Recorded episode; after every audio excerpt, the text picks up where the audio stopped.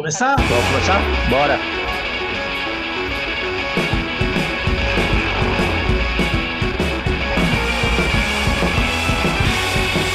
Senhoras e senhores, sejam bem-vindos a mais um episódio do Guardiões Perdidos. E aqui comigo, Fernando Carvalho.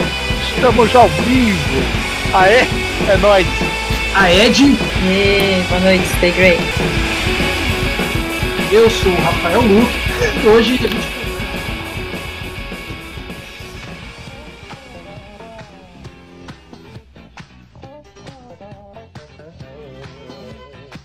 Senhoras e senhores, sejam bem-vindos a mais um episódio de Guardiões. Eu sou o Rafael Luque e comigo hoje aqui o meu grande e querido e inigualável amigo Fernando Carvalho. Aê, é nóis! O homem com o melhor recorte de fundo verde da história da internet. Ó, né? A David a Copperfield. pessoa, a pessoa que mostra que as tecnologias não foram feitas aí na prática para pessoas negras, né? O fundo verde é incapaz de reconhecê-lo, ele desaparece em 75% das, dos movimentos que ele faz. Não, é maravilhoso, né, cara? Ainda vai saber que a câmera digital, é, é, ela não foi feita também para captar a pele preta, né, cara? Então, tipo, meu, a webcam, o, os programas, a, o Streamlabs, o Stream qualquer coisa, nada funciona direito. Mas tá bom, é, é bom que aí aparece o fundo também um pouco, ó. Oi. Você que é o nosso professor de artes residente, fala um pouco aí dessa história da fotografia das pessoas negras. Assim, você estava Então. contando para mim outro dia que era um mó fuzuê, porque o pessoal tinha que comprar filme feito para tirar foto de móvel, parece, conseguir fotografar. Explica pra gente isso daí. Não, então, a- toda tecnologia, eu não preciso nem falar, né, cara? Ela é feita pelo mercado capitalista e os nossos amigos capitalistas são brancos, ponto, né? E os modelos e etc. acaba sendo brancos. A tecnologia, originalmente, né, a- que utiliza nitrato de prata e etc. Tipo, ela tem uma. Ó, vamos ver se melhora ela ainda consegue, por, por ela trabalhar com, com tonalidades é, de cinza, né, cara? Tons de cinza. Ela ainda consegue captar, mas não, não tem uma precisão muito boa. A gente tem que lembrar que era uma, uma longa exposição, né, cara? Pra você tirar uma foto, é, era bons e longos minutos, né? Não era uma coisa instantânea. Então, tipo assim, era muita luz sendo refletida, né? É, quando criou-se a, a tecnologia de captação já dos filmes fotográficos, cara, meu, era voltado completamente. Os modelos, é, os testes, né? Os próprios cientistas ali, cara, era gal- galerinha branca, né? E o chegando no- no- na tecnologia digital, nunca teve um estudo e uma melhora. Inclusive, tem, cara, você vai encontrar essa discussão muito na internet Uhum. sobre a, a captação da pele preta. É, Você vai encontrar muito sobre os sensores também, cara. Aqueles sensores de presença, de porta e etc. Sim. Tipo, o, tem, tem sensores de determinados modelos que usam uma, uma tecnologia digital muito parecida com sensores é, que a gente tem hoje. Que, tipo, os caras só reproduziram a tecnologia e aí, tipo, pega uma pessoa muito retinta, simplesmente não pega. Porque o reflexo que, que a pele preta ela produz, ela é bem diferente, né, cara? Então a captação acaba sendo diferente. E eu tive essa discussão muito tempo atrás com o Fred. A gente estava discutindo é, que ele, ele não é, não é querendo me sentir nem nada. O Fred é um amigo nosso, Fred Pacheco, fotógrafo, excelente, atualmente residente em Santo André, endereço telefone. Não, mas então, ele. A gente ficava conversando muito sobre a questão da luz, né?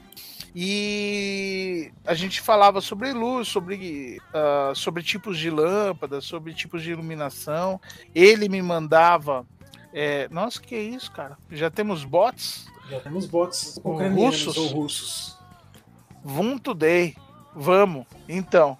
é, E aí a gente ficava discutindo muito, porque ele, ele, como fotógrafo, ele tinha muito essa dificuldade, né? E a gente, na era digital, é, é, não tem como o fotógrafo ele, ele simplesmente ele falar assim: ah, não, vou trabalhar com filme de imóveis, né? Porque é exatamente isso que acontecia, cara. Quando é, é, se popularizou a tecnologia de filmes, você começou a ter é, uma, uma nomenclatura que ele chamava de ISO. Né, que era para determinar quanta luz ele captava. Então você tinha um ambiente mais escuro, tinha um ambiente mais claro, etc. E aí é, para você identificar, por exemplo, que filme você ia usar para qual trabalho, você ia pelos ISOs, né? Que hoje a gente encontra até essa nomenclatura nas câmeras digitais também, né? Quando você coloca no modo manual. Uhum. E a galera, eles comprava a. Você vai no, nos bairros pretos e tal, dos Estados Unidos, etc. Para conseguir fazer o registro e ser um fotógrafo desses bairros, os caras compravam filme é, com isso que o pessoal de, uh, de fotografia fazia foto de móvel comercial, né? De, uh, para revista e etc. Que era exatamente o que? Aquela que precisava de pouca luz refletida e ao mesmo tempo baixa exposição, né? É, porque se você tem baixa luz, você precisa de mais tempo de exposição. Então, a de móveis, porque tem o verniz, né? É marrom, Uhum. tem o verniz. Então, tipo assim, se você deixa exposto muito tempo, na verdade o que você vai ver é o reflexo da luz do verniz, né, cara? Então fica muito marcado. Entendi. Então você comprava a mesma, o fica, mesmo filme. Fica aquela foto, parece a foto do espelho, né? Não a foto. É, do... Exato. Você vê a imagem refletida no verniz só. Hum, porque aí você quanto mais tempo de exposição, mais luz ele captura. Então, se tem um movimento, se tem alguém passando, ele vai capturar. Se tem é, variação de luz, ele vai dar um borrão e etc. Então, era esse tipo de filme que a galera usava. Aí você fala assim, peraí, mas é, é, é fotografia de qualquer jeito, né? O, o pessoal é, não para pra pensar sobre como isso se reflete no mercado. Porque o cara que era preto, né? Você pensar na. na... Opa, agora voltou. O meu tinha travado aqui, desculpa. Ah, tá. Não, se você for pensar na fotografia do, do povo preto ao longo do século XX, tipo, no início do século XX, a gente ainda tinha bastante registro de, de ex-escravo e tal aquela fotografia de mais longa exposição, né? Que os caras tinham que ficar sentado. É, é, tem uma fotografia que era muito icônica assim, do final do século XIX, que é de um americano e que ele tem as costas toda deformada por conta da chicotada e tal. Você já deve conhecer essa foto já. Não, então, tem fotos assim do, de escravos assim no final do século XIX, de ex-escravos assim no início do século XX e tal, que você tinha que fazer um trabalho de longa exposição. E aí era um detalhe, que eram fotos que eram tiradas assim, tipo, no final do século XIX e início do século XX, a gente já tá falando de uma fotografia rápida, né? Uma fotografia rápida de uns 16 minutos, mais ou menos. uns 8 minutos sentado, né? Mas só que uh, o pessoal tá fazendo um trabalho de recuperação porque essas fotos, elas, apesar de serem difíceis de tirar, etc., elas eram de alta resolução, né? Exatamente por conta da tecnologia precária, que era basicamente química, né? Mas já quando entra os filmes, aí tem essa problemática. Alô, alô, alô. De novo, cara. eu acho, eu acho que a Claro tá te boicotando, ou é os russos. O russo que comentou aí, ó. O russo do Vunt Day. É. Mas enfim, mas é isso. É, a, a grande problemática é, tinha que ser um, um filme ao mesmo tempo com uh, uh, uma captação de baixa luminosidade e de baixa exposição, né? E o mais engraçado é isso, cara, que pô, a gente tá na era digital, na era dos sensores óticos, né, cara, e continua na mesma, né? Continua na mesma. Você parar pra pensar na, na tecnologia, tinha tudo para não ser mais desse jeito, né, cara? E não é.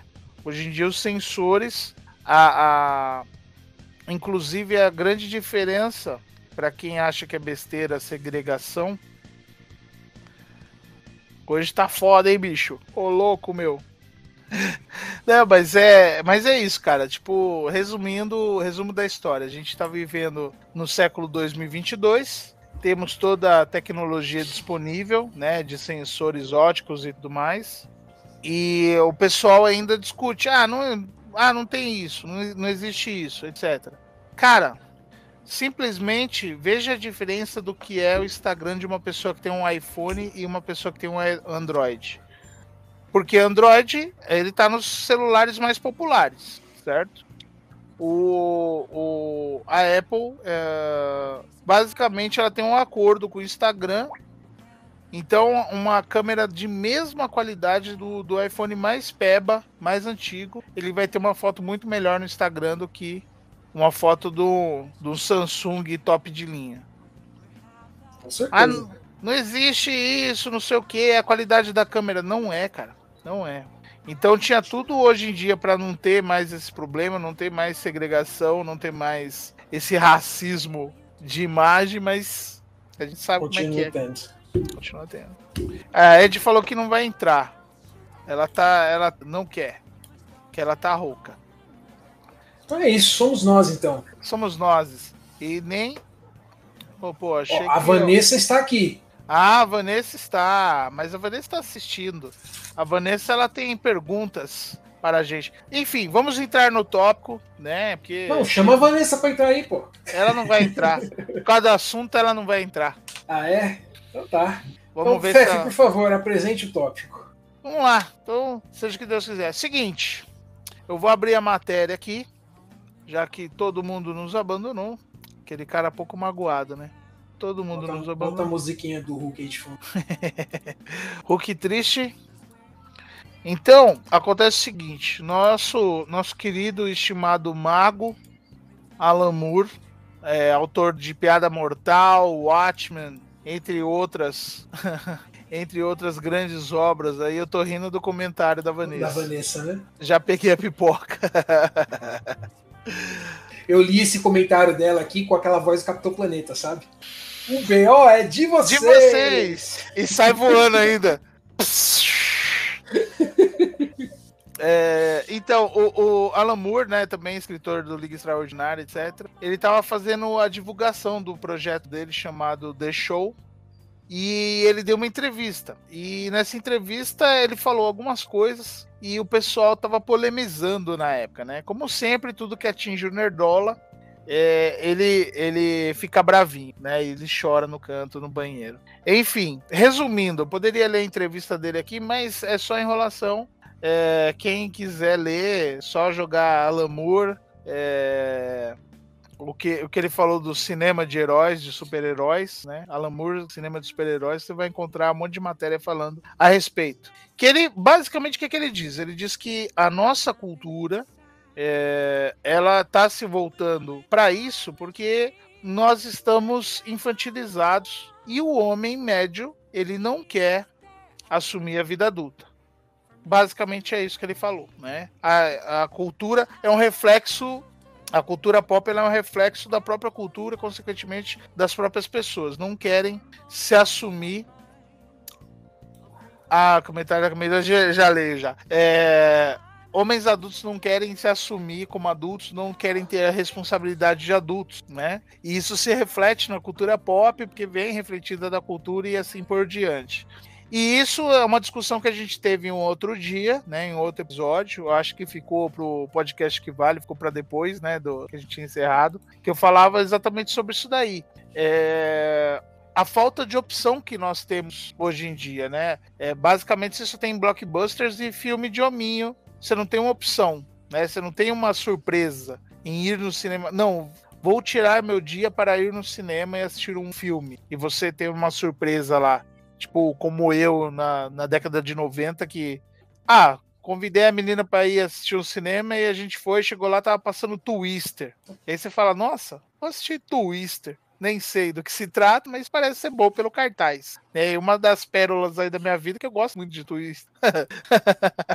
né? Mas enfim. Então ele, ele aproveitou para criticar exatamente o mercado que, é, é, de certa forma, cresceu muito por conta dele né? A ideia de quadrinhos adultos, né? De graphic novels, etc., veio muito por causa da onda inglesa, né, cara?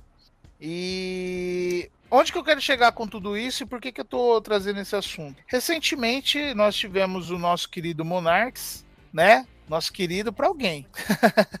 é, que ele falou uma besteirona no, no Flow Podcast, foi cancelado pelo mundo e pelo, pelo próprio companheiro de podcast.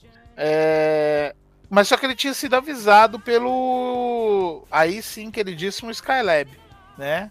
Que numa entrevista uh, com com o Skylab, ele estava falando sobre a importância que eles têm, o tamanho que eles tinham já na época.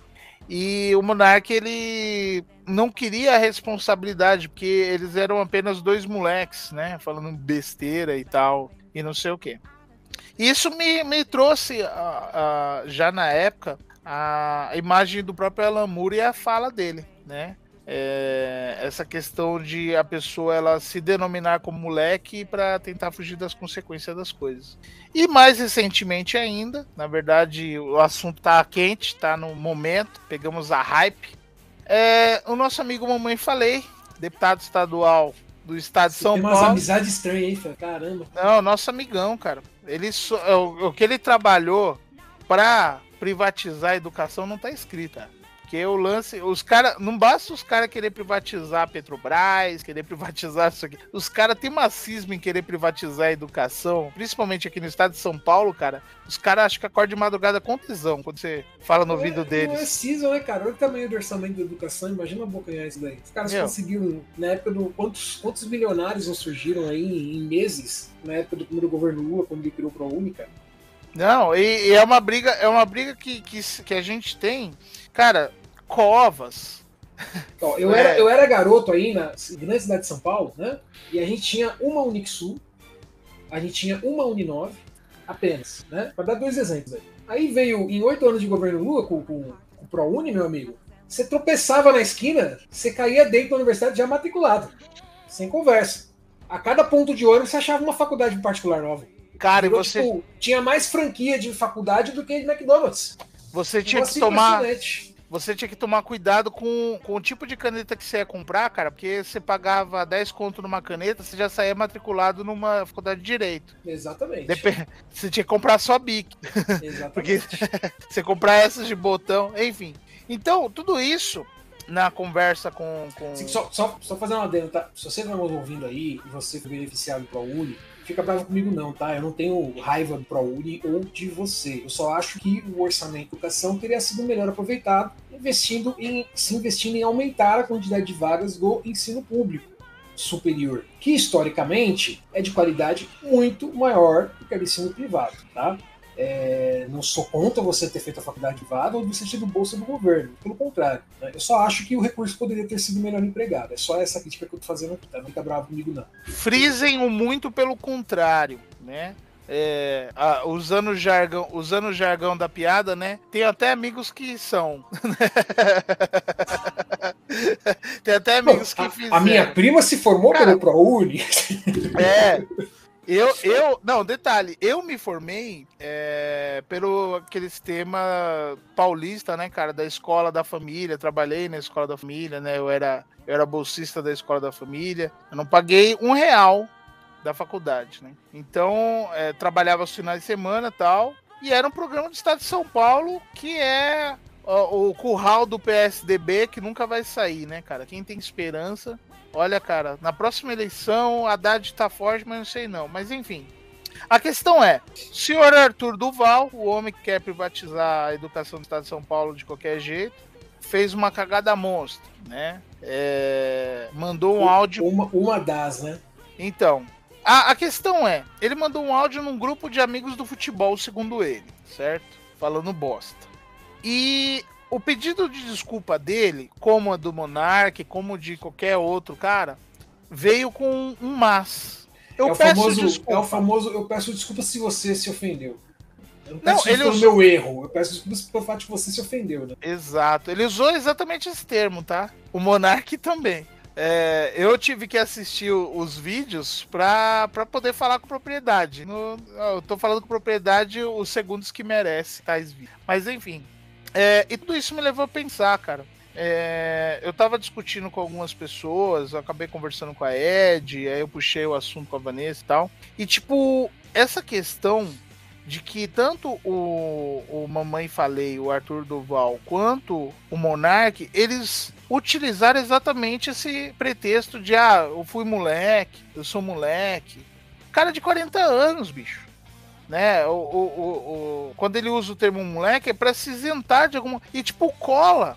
Você vai ver os comentários a respeito, tipo, meu, uh, do assunto, porque eu dei uma vasculhada nas redes sociais e tal, fiquei meio no, no frenesi, tanto quando o Monark saiu do Flow, quando ele fez a bosta, porque eu falei, mano, agora as pessoas, todas as pessoas vão ter a mesma visão que eu tenho dele. Então eu entrei num frenesi maluco, consumi tudo. Quando eu fiquei sabendo, eu consumi tudo, cara, a respeito, né? Aquele dia eu fiquei louco. Acho que meu Facebook ele denuncia o quanto eu fiquei louco com esse assunto.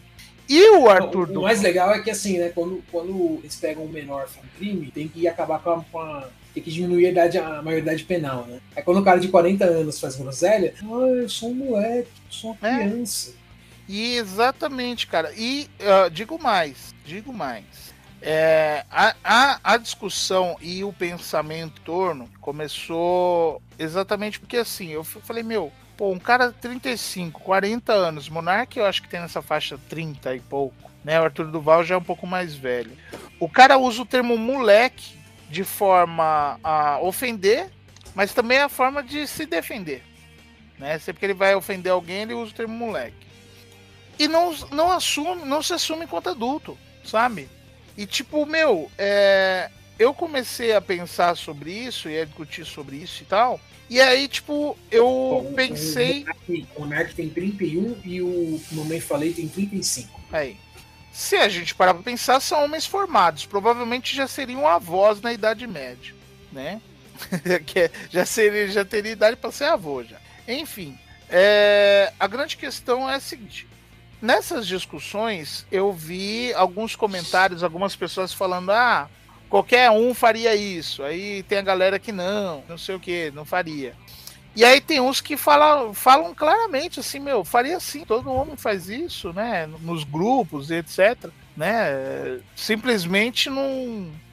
É um cara que foi visto, foi ouvido. E aí veio a reflexão dessas conversas com algumas pessoas, entre, dentre elas a própria Ed, que ela nem deve estar assistindo mas que, cara, para pra pensar no seguinte: um cara de 35 anos fala um negócio desse e eles sai com essa de ser moleque. E ao mesmo tempo, tipo, uma menina tipo de 11, 12 anos, uma situação é, é, de exposição, de assédio, qualquer... ela é questionada e ela sabe o que ela tá fazendo. E ela sabe que ela tá vestindo, tá provocando, né? E por aí vai. Então eu fiquei nessa até quando eu puxei lá no nosso grupo do Telegram lá assunto, é, eu fiquei pensando no peso, né, cara, dessas coisas. Porque, tipo, o, o, o Alan Moore, quando ele falou, eu entendi como uma mensagem pros nerdolas de plantão. Mas na verdade ele tava falando para qualquer um, cara. Qualquer um, qualquer homem, né? Que simplesmente a gente tá numa cultura infantilizada, ninguém se assume mas só que a gente cobra, será, da, da, da, das pessoas de forma igual? Será que a gente vê de forma igual? Entendeu? Tipo, as mulheres são cobradas diferente? Né? Eu passei recentemente por uma situação, nem vou falar a respeito, porque é, a, a situação deu reviravolta essa semana. Mas é, é, eu acho que, tipo, meu, você vê que uma pessoa que uma pessoa que passa por uma situação, por exemplo, como essa, se fosse, por exemplo, uma mulher que viajou na Europa e, meu, saiu conhecendo um monte de cara e tal, e transando com um monte de cara, não sei o quê. Como que isso ia ser encarado? Tipo, ela mandar um áudio, né? Tipo, essa semana teve o caso de uma de uma socialite que apareceu num vídeo cheirando uma carreira de cocaína na bunda de uma colega, né? E tipo assim, é, é, é, a defensora da moral e dos bons costumes. Mas os comentários sobre. Você fala, meu, não rolou, tipo, o mesmo nível e o mesmo peso nos comentários, sabe? Coloca o comentário da Camila aí.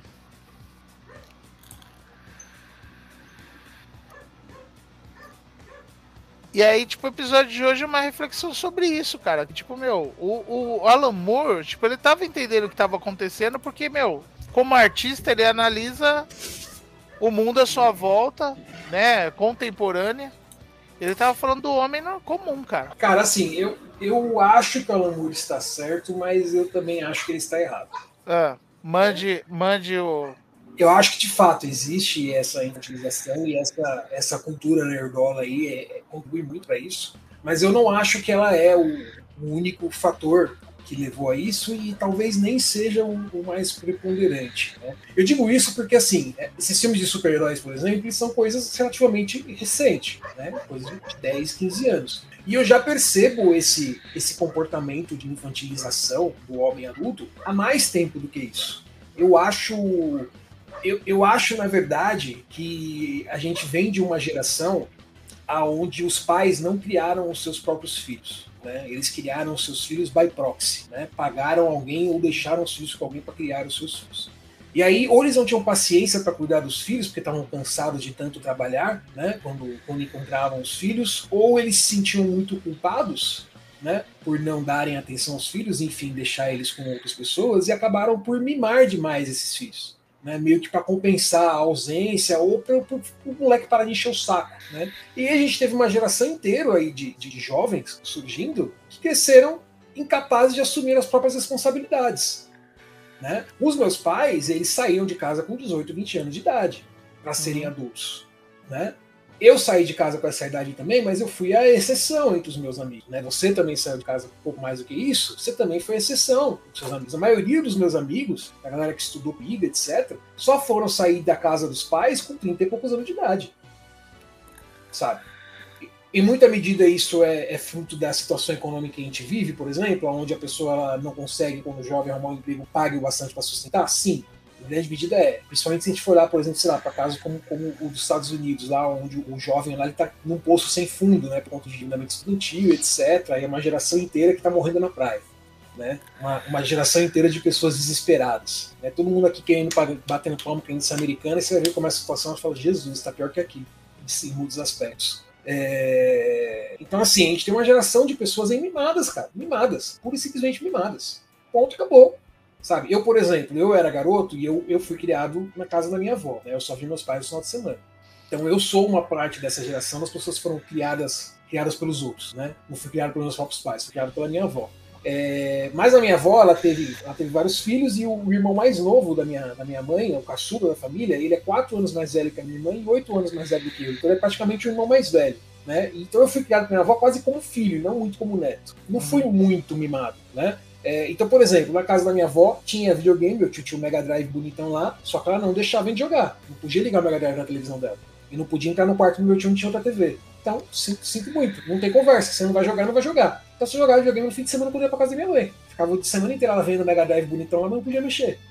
Experimenta mexer pra você ver o que acontecia. Assim, instalava, enrolava. Então, simplesmente não jogava, né? Uhum. Os meus primos mais novos, por exemplo, eles já foram muito mais mimados, vamos assim dizer. Né? Então, meu primo queria jogar, jogar videogame, a avó não deixava, ele, deu, ele dava showzinho, o que, que minha tia fez? Falei, não Game Boy pra ele. Entendeu? E aí ele, ele tinha dava muito mais trabalho para minha avó. Infelizmente, né, o meu primo ele, ele endireitou-se na vida, ele não virou um, uma pessoa dessas aí, um desses nerdola infantilizado, né? Mas muitos outros não tiveram esse, não se endireitaram por aí, eles continuaram tendo um comportamento de criança e continuam se comportando como se fosse criança até o resto da vida. Uhum. Então, assim, Libera... acho que o amor tá certo, essa, existe realmente essa infantilização? Existe. Só que eu Aê. acho que não é só. Doutor. boa noite, boa noite, é... salve, salve, Matilha. Boa noite. Só que eu acho que não é culpa só dessa cultura, dessa cultura nerd. Eu acho que ela, que ela influencia muito. Eu acho que ela, que ela ajuda muito, né? O nerdola, em geral, ele, é um, ele sempre foi um bicho muito chato, né? E sempre foi muito difícil, assim, de, de, de relacionar-se com as pessoas e de, e de, enfim, ter uma certa noção para certas coisas. Mas essa questão do comportamento infantilizado, cara, eu acho, eu acho que, é um, que é um fruto desse capitalismo tardio em que nós vivemos, né? É, onde então, as mulheres. O, cap, o capitalismo é foda que ele, ele vai e destrói e corrompe tudo aquilo que ele toca, né? Então as mulheres passaram anos lutando. Essa semana a gente teve aí a, o Dia Internacional da Mulher, né? Todo mundo gosta de dar Feliz Dia Internacional das Mulheres e mandar flores, né? Eu sempre falo, eu não dou Dia Feliz Internacional das Mulheres, eu sempre falo Feliz Dia de Luta, hum. né? Porque é um dia para marcar a luta das mulheres que é importante, que continua sendo extremamente necessário. Então, esse. esse... Infelizmente, infelizmente. Né? Então, sempre falo, feliz dia de luta. Então, as mulheres lutaram muito para poder ter o direito de trabalhar, de juntar-se ao mercado de trabalho, etc, etc, etc. Luta justa? Luta justa. Só que o capitalismo foi lá e fez. Ele foi lá e achatou o salário de todo mundo. Falou, bom, se a mulher tá chegando para trabalhar, então eu não vou pagar um salário bom para todo mundo. Eu posso pagar metade que eu pagava pro homem, outra metade eu pago pra mulher, os dois trabalham, eu tenho o dobro da, da mão de obra e fico feliz. Perfeito. Então a criança fica em casa sem ter o pai, sem ter a mão, sem ter a mãe e se foda, entendeu? É, isso é que eu ia falar. Você, eu então, tava, já estava aqui ouvindo você, Rafa, e aí você falou: ah, nossos pais saíam mais cedo de casa, né? Só que nossos pais tinham condições de comprar casa mais cedo. Né? E o comprar a casa ou alugar até, isso faz total diferença de você sair de casa, né? Eu mesmo, eu saí da casa da minha mãe com 30 anos. Por quê? Porque eu tinha a visão que não, eu vou sair da casa da minha mãe para comprar mim, pra minha casa. Entendeu? Então, não, Só que quando eu, eu, fui conseguir comprar minha casa? Com 30 anos. Por, por, isso que eu falei, muitos por causa da questão Entendeu? financeira. Então, exemplo, você. E aí entra, entra você, isso que você estava falando agora. O Bruno que compartilha aqui, que sempre tá, já participou várias vezes aqui, são dois exemplos disso, né? Demoraram muito para sair de casa. Por quê? Porque não queria sair de casa, queria ficar morando na, na aba da manhã o resto da vida. Não, é porque o dinheiro não dava, cara. O dinheiro não dava. E aí, e aí entra o que você falou e assim, que você falando eu, agora. Eu, desculpa, eu, até comento, comento, às vezes já comentei isso com o Rev, né? Eu, às vezes falo, puta, eu gostaria de ter tido. É, é, que eu tinha problemas de relacionamento muito sérios com meu pai, já comentei com vocês aqui, né? Eu gostaria hum. de ter tido a, a, a, possibilidade de continuar a ficar morando no meu pai mais tempo e juntar dinheiro, porque eu não teria um financiamento tão louco quanto eu tenho hoje para pagar a casa que eu moro. Uhum. Né? Sendo que alguns dos nossos amigos aí já, já quitaram, compraram, compraram imóvel e quitaram já. Né? Eu vou demorar um tempão para pagar minha casa com isso. Mas já falta pouquinho tempo. Mas aí a questão entra uma outra coisa que você estava falando agora, e eu concordo plenamente, que é o que? É, os nossos pais também ganhavam mais, entendeu? Em termos de salário e de poder de compra. Né? Poder de compra. Talvez salário, se você pegar. Ah, mas se pegar o dinheiro da época, atualizar para o dinheiro, é mil reais. Só que mil reais, varia, sei lá, 15, 20 mil reais hoje. Exato. Entendeu? Em termos de poder de compra. O poder de compra que faz a diferença, né? Se você pegar um peão no Japão hoje, ele ganha em torno de 10 a 12 mil reais por mês, tá? Vai ficar líquido na conta dele 8 mil reais. Mas o poder de compra dele é bom, né? E isso pro capitalismo faz toda a diferença. É que aqui Sim. no Brasil é tudo cagado. Essa é a realidade, né? É, o, a, elite, a nossa elite é uma bosta, né? É a pior elite que um país pode ter, por isso que é esse lixo. Tá? Um pouco culpa do povo também, né? Como eu falo aqui, o problema é que tem muito esperto para pouco trouxa, né? Então isso acaba complicando a vida de todo mundo, né? A longo prazo, né? Fora que se você pegar, aí entra uma outra coisa que aí eu falo até pela minha criação também. Até a geração do meu pai era bonito ser ignorante, era bonito ser bom, mão grande, né? Que eles falavam né? Tipo, isso era ser macho, né? Voltando já, já puxando a pauta seu, de novo, seu né? Burucutu. É ser burucutu, né? Era bonito, era. era hum, tem um. Agora me fugiu o termo, que não é bonito. Era. era tipo, você falar, ó, eu sou foda. Né? Era essa era uma, mentalidade. Era uma característica atrativa, mas você, é, é engraçado você estar tá falando que a, a Cintia ela comentou comigo esses dias que os alunos dela eles assistem Friends. Uhum né? Um bagulho que já era velho quando a gente era, era jovem, né? E, eles continuam assistindo. É, é o novo, eu acho que deve ser o novo Chaves, né? Eles continuam assistindo Friends, né? E é assim, na época em que ela, ela assistia, era garota, que ela assistia Friends, as meninas adoravam o Joey. O Joey era o sex symbol, era o, né, o, o, cara que não pagava um pau. Ela falou que as alunas dela não gostam do Joey, elas gostam do Chandler. O Chandler, qualquer... eu não assisti muito Friends, então não tem muita gente. É o nerd. É, ah. nerd, descoladão. O nerd engraçado. É. Porque elas gostam do cara engraçado né? Um cara bom de papo, um cara que, que é legal para você sair e se divertir. E não do, do cara que é chavequeiro, que é machão.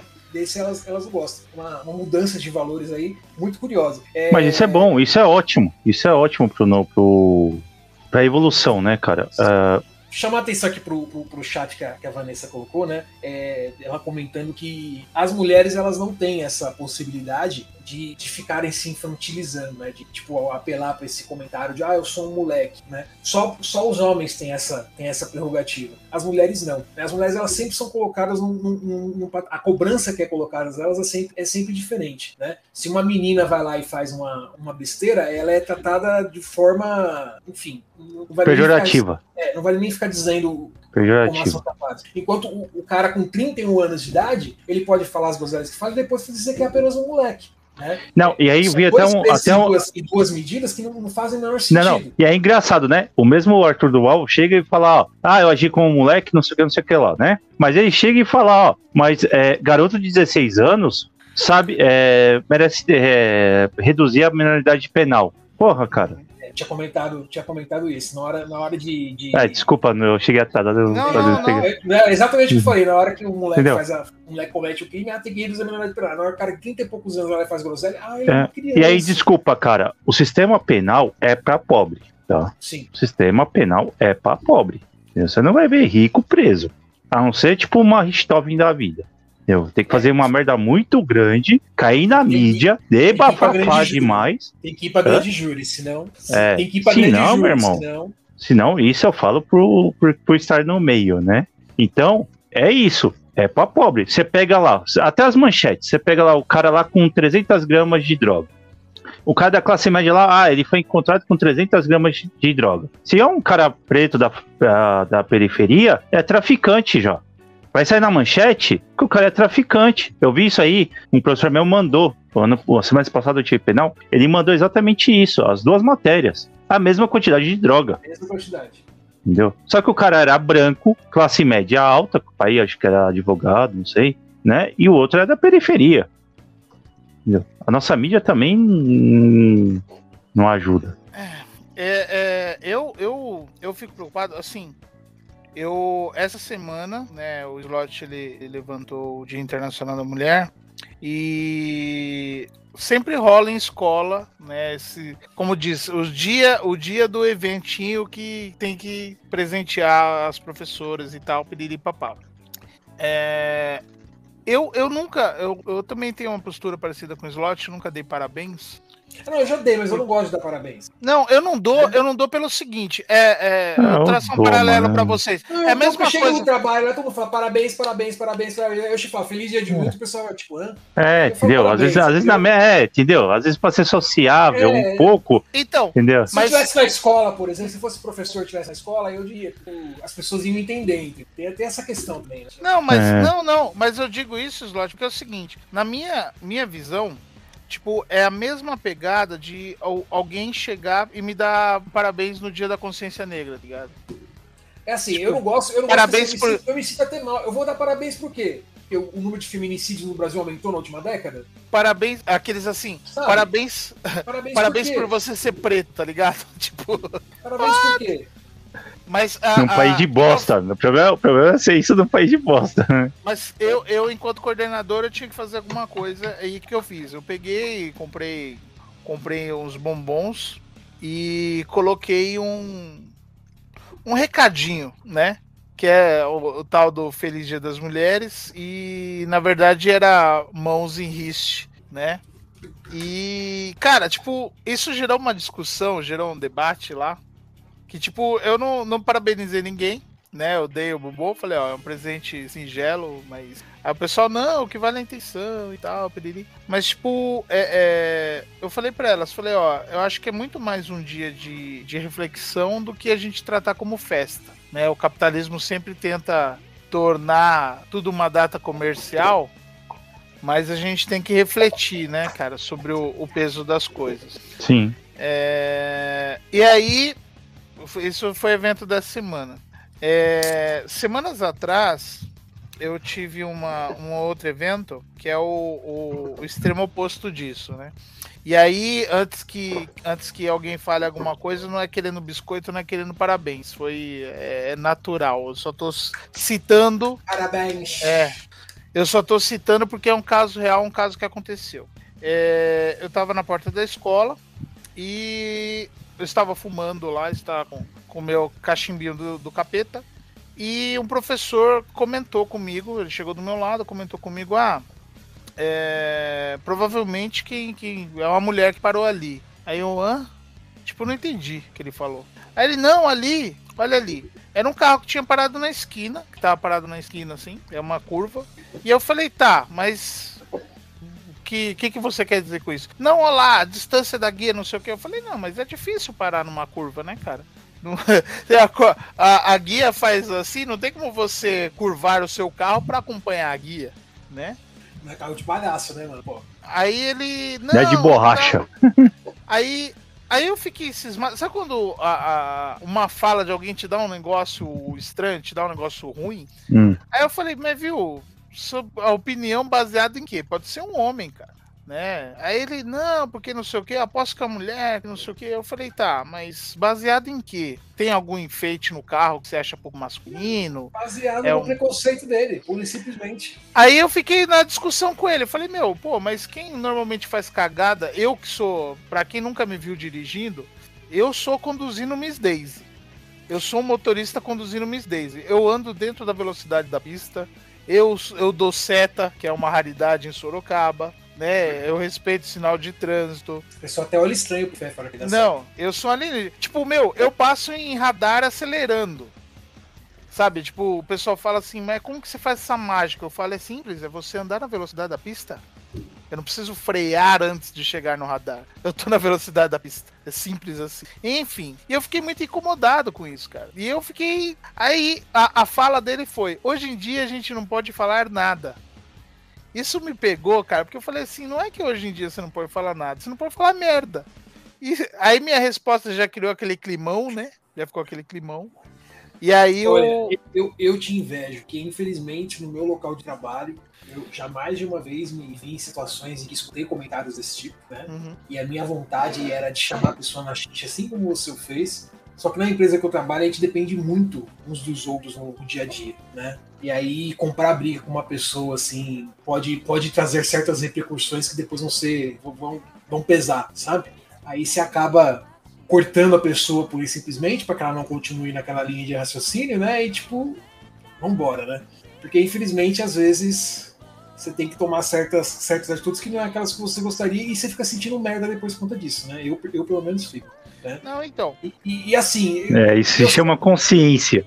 e eu sempre me, re- me, me regozijo na, na seguinte coisa, né? Esses caras, essas pessoas, eles sempre falam isso nos grupos onde eles sabem que é mulher e quando não estão na presença de outras mulheres, né? Ou seja, eles têm plena consciência de que eles estão fazendo a coisa errada, mas eles não têm a coragem de fazer isso na frente de uma mulher. Eles ficam falando pelas costas como covardes, né? Eu sempre tento me regozijar um pouco nisso. Eu sei que é, que é, que é, é pouco, é uma, que é uma alegria pequena, né? Mas é uma alegria que eu tenho. Então, Uhum. eu, eu, eu, eu compro. Cara, cês- vocês sabem, os dois sabem, né? A Camila e a Vanessa sabem. Inclusive, a Camila, eu já comi bola com a Camila já uma vez, né? É, acabei, acabei pisando na bola. Mas assim. Eu sou, eu sou um cara que, meu, eu não me aguento nessa, nas tretas. E tipo assim, o, o, o- Ah, não, O você que me- é, aquele, o que é me aquele- incomoda- é aquele desenho clássico, daquele meme clássico do, da pintura que os caras mudam e colocam o ET, a pessoa segurando o ET, né, cara? Tipo, me segura que eu tô vendo uma treta ali, eu preciso ir lá participar. Né? Nossa, adorei. Estou sentindo uma- um cheiro de treta no ar. É, não, mas, cara, é, é porque. Mas ele parou, ele parou, mano. Faz tempo que eu tava É. entrando numa treta, ele parou. Parou nada, parou nada. Podcast que vale toda semana aqui, ele comenta de uma treta que ele criou em algum grupo do Facebook. Eu não vi mais as tretas, eu não vi mais as tretas dele no Sempre, Facebook, sempre, mano. Sempre, sempre. Ele sempre tá em algum grupo com alguma treta, mano. Não, não tem conversa. Toda semana ele conta uma treta diferente. O pior É. que é. Não, é porque assim, cara. É que você tem É. compromisso depois da live, você não fica batendo É. papo depois. Então você escuta É. as tretas dele. Não, eu, eu sempre arrumo uma treta, Manário. É, é, eu não tenho arrumado treta no, no grupo de hominho e nos grupos de, de quadrinho, Ah, tá. porque, cara, eu, eu, eu vou falar a real pra você, bicho. Eu peguei, peguei nojo de uma galera. Peguei nojo. Ah, e, tipo, eu tô lá pra saber as novidades, saber as notícias. Mas é Mas, pra tipo isso que eu tô assim, no grupo só. Aí, tipo, eu, eu Pode ver, assim, quantas vezes eu discuti alguma coisa no grupo lá? Nenhuma, mano. Mas eu não aguento, cara. O cara fala merda demais, cara. Tipo, Tá nem- a- a, Mas não adianta perder Ed- tempo com esses caras, mano. A Ed me É. mandou um vídeo do TikTok de um cara explicando por que, que o homem tem que se alimentar mais e tal, não sei o quê. E, cara, é uma vergonha alheia. Ah, sabe sim, hein, Camila? Eu falei bosta pra Camila. A Camila me deu um, uma sapatada, assim, que eu voei longe. Eu falei, puta, pior que merda mesmo. Porque, tipo assim, a- até esclarecendo, falando pra vocês. Eu sou uma pessoa que, no geral, eu procuro fazer o quê? Eu não gosto de alguma coisa. Eu, eu ataco a ideia, eu não ataco a pessoa. Eu não gosto da ideia. Não quer dizer que eu não gosto da pessoa, né? Mas só que, a, a- no caso, eu, eu compartilhei um meme né? E era meme ou era uma. Eu não lembro qual, qual é que era. Mas a, a fala era muito direcionada. Tipo, era, era bem assim, atacando a pessoa, entendeu? Uhum. E, tipo, a Camila, ela se ofendeu, e com razão, né? E eu falei, meu. Aí depois eu fui rever a, a imagem em questão, eu falei, puta, assim, não tem nada a ver, cara. Né? E ela tem razão. E aí eu pedi desculpa. E, e foi, né, cara? Não, a, a, Vanessa, a Vanessa aqui falando, né? Pesquisem, coloque aí o slot. Pesquisem sobre o índice de acidentes no trânsito e vejam quem causa a maioria É, dos puta, acidentes. boa, boa, Vanessa. É isso que eu ia falar. É, o, cara, o cara falando é mulher, certeza. Filho, Cara- amigo, estatisticamente falando, com certeza é um homem. Foi um, foi um dos Pergunte argumentos. qualquer seguradora aí É. se é um homem ou uma mulher que fez a cagada no trânsito. Essa Pode também perguntar. usei. Eu usei essa que a, que a Vanessa puxou Pode perguntar. e puxei Verdade. a, a, a É em do, média do 30% seguro. mais barato o seguro pra uma mulher, meu amigo. É. Por quê? Porque faz uma cagada. Exatamente. E, cara, eu, eu voltando a dizer, eu pedi, pedi desculpa pra Camila, porque, é, meu, ela tinha razão de ficar chateada, cara. Ela tinha total razão. Não tinha porquê, né? Eu até conversei com vocês, Lotte, a respeito. Foi, eu tirei. né? Então, tipo, meu, porque foi necessário, foi e tipo, meu, a gente tem que saber, sabe? Tipo, meu, dar um passo pra trás e reconhecer. Eu acho que nem, nem foi como ela gostaria, porque tipo, infelizmente nós estamos à distância, mas se nós estivéssemos mais próximos, eu teria ido atrás dela e falado com ela pessoalmente. Né, cara? Porque, tipo, eu acho que a, a, a gente tem que saber reconhecer e pedir desculpa olhando no olho, né, cara? Mas, enfim, não é essa a pauta. Tretas do tio Fera, né? E não é, não é a intenção. Mas assim, essa essa questão do, do seguro e essa questão do- dos acidentes, cara, eu usei como argumento. Mas só que pro cara não adiantava.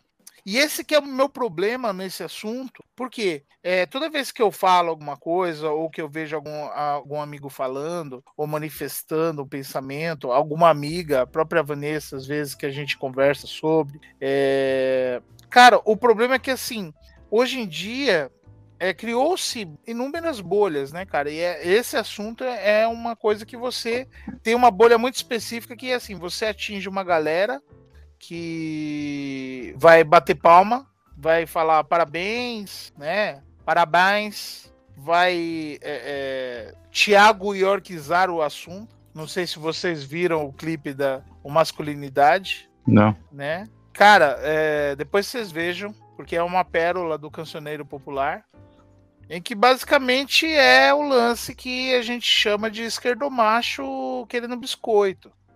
Tipo, sou homem, me desculpe por ser homem. é, estou errado por ser homem. Homens deixam de ser homem. Basicamente é isso que ele fala na música, né? Em vez de entender todo contexto histórico, social e etc, o cara simplesmente é isso. E no, fim, no, no fringir dos ovos, o cara usa isso como pretexto pra chavecar a mulher, né? É isso que... É, ai, des- isso como pretexto pra convidar as mulheres pra irem assistir Bacurau. né? Então é. A Vanessa, a Vanessa falou, né? Pra mim, homem questionar homem não é mais, não é fazer mais do que obrigação. Cara, qualquer coisa, qualquer acho coisa que questionar, te é. Questionar tem que. É, exatamente. Qualquer coisa que te incomode tem que ser questionável. Tipo, e tipo, debatido. exemplo, E debatido num diálogo. O que é o diálogo? É conversar, mano.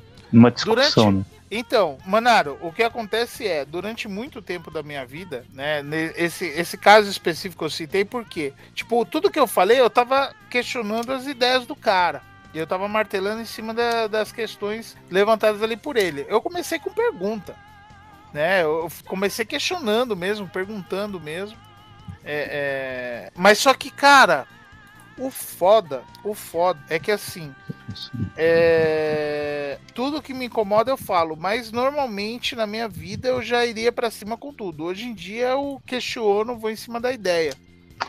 Vou em cima da ideia, porque você, cara, primeiro que você. Ele não teve argumentação. Tanto que a argumentação que ele usou é a mais infantil possível numa discussão como essa. Tipo assim, ai, hoje em dia não pode falar nada. Pode, caralho, você tá falando. Dá vontade de falar assim. Como eu sou, eu sou assim. Eu falo, caralho, você tá Pode falar o falando. que você quiser, mas se você falar groselha, você vai escutar, vai escutar É. a resposta à altura. Simples. Ué. Quem fala o Mas- que quer, ouve o que não quer. Já é o ditado antigo, essa, mano. né? essa, essa é, essa é uma lei universal, todo mundo conhece. É o ditado, cara. Então, assim, cara, é, eu acho que é uma postura essa naturalização do, do, do cara, tipo, quando ele erra, ele é moleque, tá ligado? É um moleque de 35 anos, né? Mano, não, eu já não acho mais aceitável, sabe? Tipo, e, e, tipo, o cara que eu falei na situação, ele não, não, não tinha 35, não tinha 40, não é nenhum moleque, não é nenhuma criança, ele não pode nem argumentar, né, é, é, sobre isso. Inclusive é avô. Então, tipo, meu, é, é, é, o lance de você usar o termo moleque para ofender, que tipo, ah, você é imaturo, e ao mesmo tempo para se safar, você usa o mesmo termo, cara. Como assim? Tipo, mas sabe o que, sabe o que eu acho? É, essa mudança de mentalidade. Né? Eu tava conversando com um gerente, ele é antigo já lá no, no, meu trabalho, né? Só de casa ele tem 36 anos, né? Eu conversando com ele, eu lembro que eu falei assim, pô, tava. Quando eu era moleque, que eu entrei no banco, né? Com 21, ele, com 21 você era moleque, mano, né? Tipo, o cara, tipo, é aquele negócio, o cara saiu, já tinha família, já tinha filha, tá ligado? E aí o que acontece? Aí vai. Aí, pra nossa geração já deu isso. Imagina pra, pra próxima geração, entendeu? Cara, acontece o quê? Tipo o Neymar, o menino Ney, sabe? Que até hoje. Neymar. Entendeu? É o cara mais velho que o Pelé, bicho. Entendeu a situação? Porque eu acho que assim, é, as pessoas começaram a viver mais, obviamente, né? E acho que nem tudo tá sendo amadurecido no tempo. Não, não vou falar tempo certo, mas não está sendo discutido da forma que deveria ser. Entendeu? E aí não está fazendo que as pessoas amadureçam. Essa é a verdade. Então, o problema, o problema que eu vejo assim, mano, e que eu tava.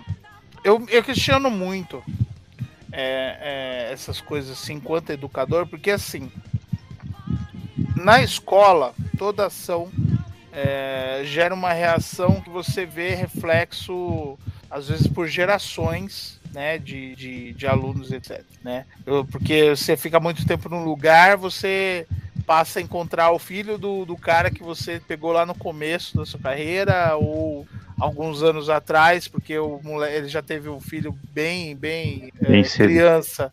Né? Criança, cara, porque para mim um, um, cara, uma menina com, com 14, 15 anos é uma criança. Sim. Né? É, e a questão é que eu, como educador, eu sei que eu não vou atingir todo mundo, tá ligado? Então eu tenho uma, uma postura assim, eu tenho um diálogo assim com a molecada, mas tipo, eu sei que não vou atingir todo mundo. E tipo, às vezes eu sinto que é, que é meio infrutífero, sabe, a discussão, porque ao mesmo tempo que eu tô numa instituição como essa, eu tenho esse outro cara. Que mantém o... o status quo da coisa, uhum. entendeu? Uhum. Eu tava conversando com o Bruno e na época que ele dava aula, né? Ele falou exatamente esse é o problema que frustrou ele em aula. É exatamente esse. Ah, ele falou: ah, no começo eu salvar um ou dois tá bom, né? Eu falei, mas com o tempo, esse um ou dois não é, não é mais suficiente para você, sabe? Foi isso que frustrou ele em aula. Então, isso, na época foi isso que a gente, a gente. Eu lembro, essa conversa eu lembro bem claramente que a gente teve. Então, né? e, e, e, tipo, isso é, é, você vê que a cultura dessa, dessa parte do, do machismo e etc., ela se reflete na, na escola, que tipo, o que a, a Vanessa falou, outros momentos, outras conversas que a gente teve sobre, é, foi falado e tal, que tipo, até entre alunos, cara, a cobrança é diferente entre meninos e meninas, tá ligado? A visão, e, e é uma coisa que perdura, cara. Mas você não acha que isso melhorou, Fef?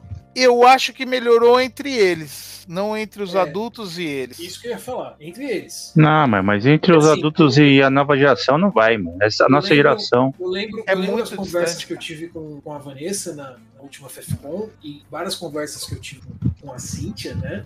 Que eu tenho com a Cíntia frequentemente, e ela comenta isso, que o, os próprios alunos eles são muito menos preconceituosos com essas questões de gêneros e muito mais conscientes também com essas questões de gêneros. Eles já têm uma cabeça muito diferente. Né? É, eu não sei se isso é um, um, um, reflexo do aumento da diversidade do convívio com o aumento da diversidade, ou se talvez um próprio reconhecimento por parte da geração mais nova aí da sociedade de que nós vivemos num país que é sustentado por mulheres. Né? Quando eu digo sustentado por mulheres, não é apenas no sentido, no sentido econômico, mas na questão principalmente familiar. Né? Nós vivemos em uma nação, se olha as estatísticas, e a quantidade de pessoas que foram criadas em um lar onde só havia figura materna, é a maioria da população, é assustador.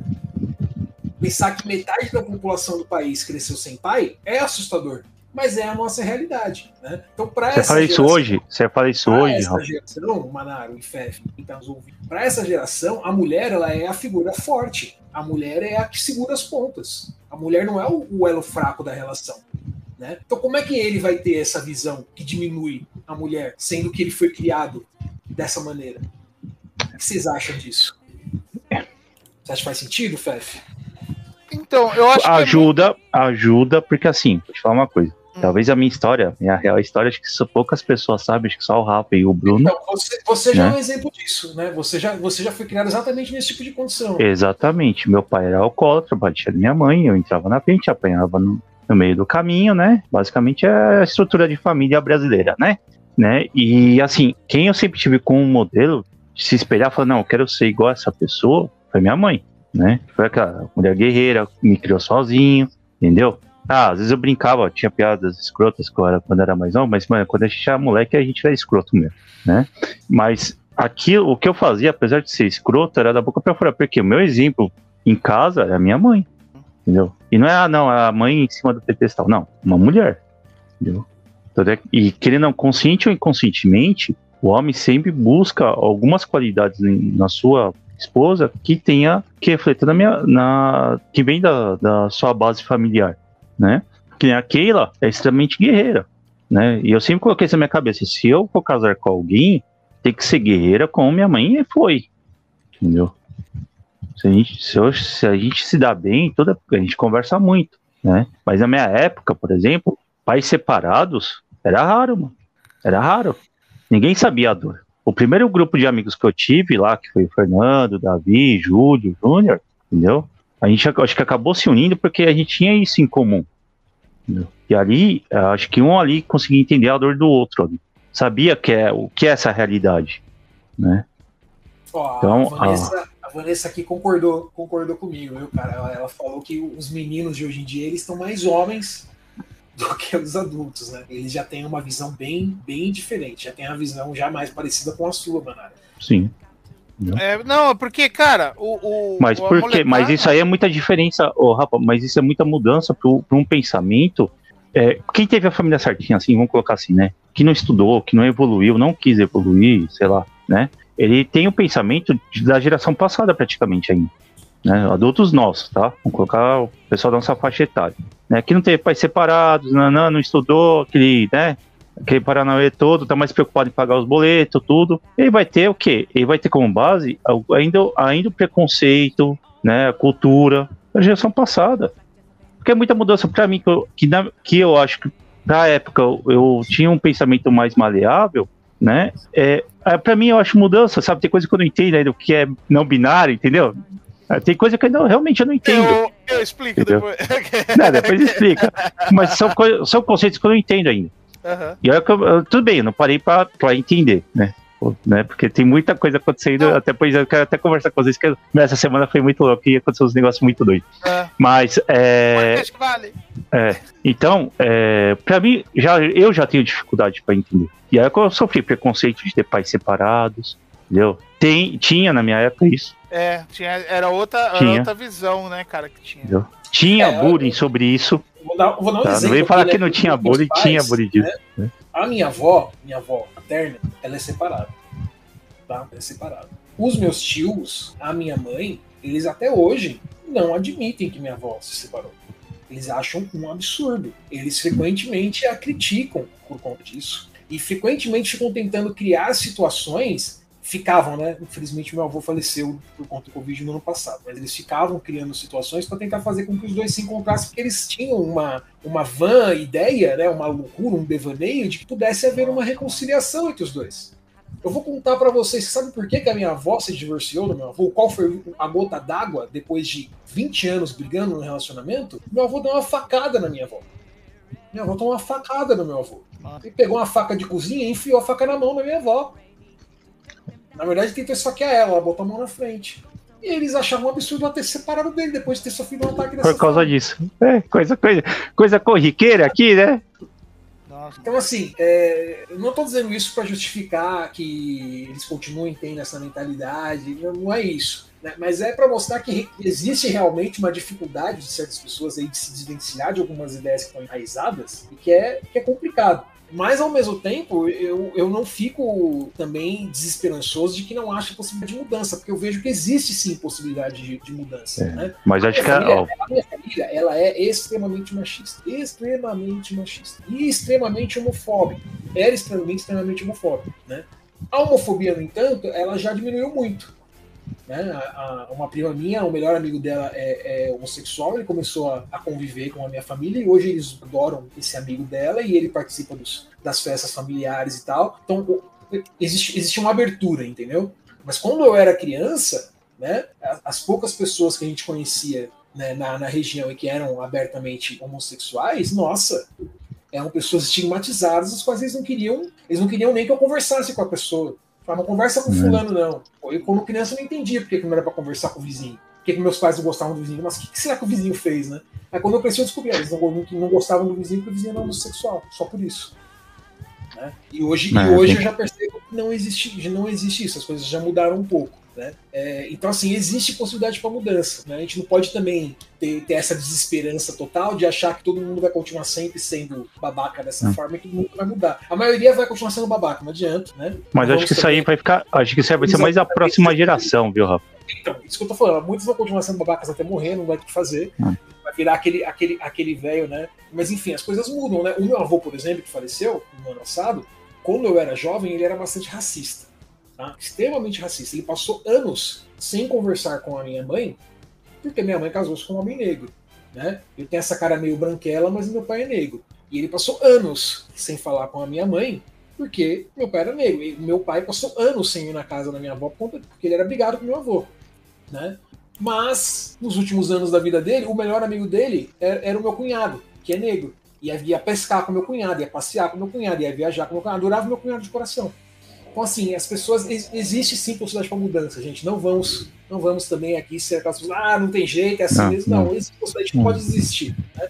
Mas a gente também tem que, tem que, se, tem, tem que ser resilientes e saber que, infelizmente, tem gente que não adianta. Vai, vai não vai mudar. a gente não vai conseguir, a gente não vai conseguir mudar isso. Algumas pode ficar menos babaca. É, mas hum. é, é, é complicado, né, cara? Tipo, eu tô esperando a, a sequência, a sequência de, de questionamentos da, da Vanessa, porque ela falou até porque tinha uma, uma sequência de questões aí porque, cara, é uma discussão tão longa. E ela é, falando. Só, só né? fazendo um adendo aqui, ó, a Camila colocou ali que fazer trabalho de cuidado doméstico sem participação paterna não é poder, é trabalho compulsório. Eu concordo. Quando eu tava dizendo né, uma geração aí em que a mulher é, é o, elo, é o elo forte, né? Eu tô, dizendo justamente daquela família onde não tem participação paterna nenhuma, né? Não é só no trabalho doméstico, a pessoa evadiu-se, abandonou é. a família. Essa é a realidade da maior parte dos lares brasileiros, né? E infelizmente, né, uma boa parte dos lares onde permanecem, o pai também tá ali, mas, né, acaba se tudo pra mulher fazer. É a famosa dupla jornada, né? É complicado. É, aqui em casa não é assim, não. Em casa. É, mas, Aqui cara, ela faz eu... tudo, mentira. Aqui ela é. faz tudo, eu faço nada. Mentira. Ah, você é, é louco, ela me mata. Se, se, ela, se, ela apare... se, ela, aparecer com a sua mulher mesmo, então você tá ferrado. Porque com a, com a sua mãe, uhum. você tá ferrado. Porque, né, nada. A Camila, a Camila não, não, tá mas, é, mas é uma coisa, não. Ela não mas nos é... deixa mentir, né? A mãe não. do Manaro fazia o chinelo lá na casa dele. Se fizesse as coisas, o... não, não, aqui em casa, aqui em casa a gente sempre pensou diferente, né? Então, assim, a gente divide, tenta dividir as coisas, mas, meu, não dá, meu. Nem sempre um dá para fazer. Que nem o sábado passado a gente jogou RPG a tarde inteira. Terminei o jogo aqui, ela tava com enxaqueca, né? Tava deitada, pra mim ela tava dormindo. Aí o que eu fiz? Peguei e limpei a parte de baixo da casa. Ah, ah, legal, parabéns. Não, mano, é minha obrigação isso aí, velho. A casa não é só dela, não é só, não é só minha ou só dela. Não, é dos dois. Então os dois têm que cuidar. Lógico, o serviço braçal às vezes sobra mais pra mim, tipo, pintar a parede, as coisas aí é uma, né? Coisa que precisa de mais força. O, o que? do Sr. Miyagi. É, deixar a parede. Até porque faz parte do seu treinamento, né? Faz parte é, do Miyagi-Do. Faz parte do Miyagi-Do. né, mas é. Mas é isso aí, ó, meu. eu, eu às vezes não penso assim, que tem um amigo meu uma vez perguntou: Ô, Manário, sua mulher tenta mandar em você? A gente casou mais ou menos na mesma época, né? Um, colega, um amigo não, um colega de trabalho. Falei, mandar, Camila, cara. Camila não me deixa mentir. Quem nunca ligou pra casa do Manário e escutou isso no fundo? Ah, ah, eu lavo louça desde os 5 anos de idade, mano. não caiu minha mão, não caiu. Bem, eu ia falar outro negócio que não caiu também, mas tá, tá beleza, tia. É, Aí falou, sua mulher tenta mandar em mim. Eu falei, mano, o que, que quer mandar? Ah, limpar as coisas. Meu, você não limpa a sua, você não limpa a sua casa, mano. Ah, não. Porra, mano. Né? Uhum. Vanessa, o que você quer dizer com o papel de algoz? Entendeu, Fef? Eu acho que ela. É assim. Eu acho. Ela acha o quê? Que, É. Por que, que os homens não admitem que, o que eles fazem com as mulheres? Seria é. isso? Eu acho que. Porque eu acho que eles acham que não estão errados. Será que ela tá se referindo àquela história de que, ah, mas você não pode generalizar, nem todo homem é assim. Que toda vez que você fala que uma mulher vai lá e toma os hábitos que os homens fazem, né? Aparecem 50 na timeline dizendo, ah, mas você não pode generalizar, porque eu não sou assim, não sei o quê. Será que é isso também? Pode ser. Pode ser também que o cara, É, a pessoa, a pessoa não, não perceba que está errado, sabe? Como que ele vai, como que ele vai assumir uma coisa que ele acha que tá certo? Eu acho que ela até tá falando da gente, na verdade, pra falar a verdade. Tipo, eu acho que ela tá até apontando o dedão pra gente, porque o, o, o que acontece. Mas é, é, eu não quero soar esquerdomacho, tá, mano? Porque, tipo, é, é uma discussão Já era, que eu, mano. Você com essa barba aí, só de você olhar pra câmera já soou como esquerdomacho já. É, eu nem apareço na câmera. Ah, É, Na hora que aparece você e olhou some. assim, na hora que você É, olhou você assim, aparece e ficou- some. Ele ficou tipo um olhar 43, assim, falei, nossa, dá pra pôr na camiseta esse. Olha lá, ela falando. Do... Coloca o comentário dela aí, vamos. Nosso lugar de falar? Como que é? Peraí, não entendi essa. Não falamos sobre isso, não é o nosso lugar de fala? Que a gente sempre tira a, discu- a- o nosso da reta da discussão, sabe? Do machismo e etc. É que assim, vou falar da minha parte, tá, Vanessa? É, Eu acho que quando você fala com uma pessoa que ela sofre algum tipo de, de preconceito ou que ela é vitimizada de alguma forma, né? Sofre algum tipo de violência, você sempre pode dizer, ó, eu simpatizo com você, eu entendo, estou aqui, etc. E quem já sofreu qualquer tipo de, de violência, né, de qualquer, qualquer espécie, seja preconceito, seja bullying, seja violência física, seja violência emocional, sabe que não importa o que as pessoas digam, a menos que elas tenham sofrido o mesmo tipo de violência que você, elas nunca vão entender. Então eu sempre É. evito, evito comentar, porque assim, eu não me sinto muito no direito de dizer, ah, eu entendo como você se sente, Vanessa, por exemplo. Porque eu Não. não entendo. Eu sei que eu não entendo. Por mais que eu diga, por mais que eu tenha empatia, eu sei que eu jamais vou ser capaz de entender o que você sente na pele por ser mulher, porque eu nunca passei por isso. Por mais que eu tenha empatia. E olha que eu sou uma pessoa que tem uma certa empatia. Eu sei que nunca vai ser a mesma coisa. Então eu sempre evito fazer muitas declarações muito empáticas, muito enfáticas, né?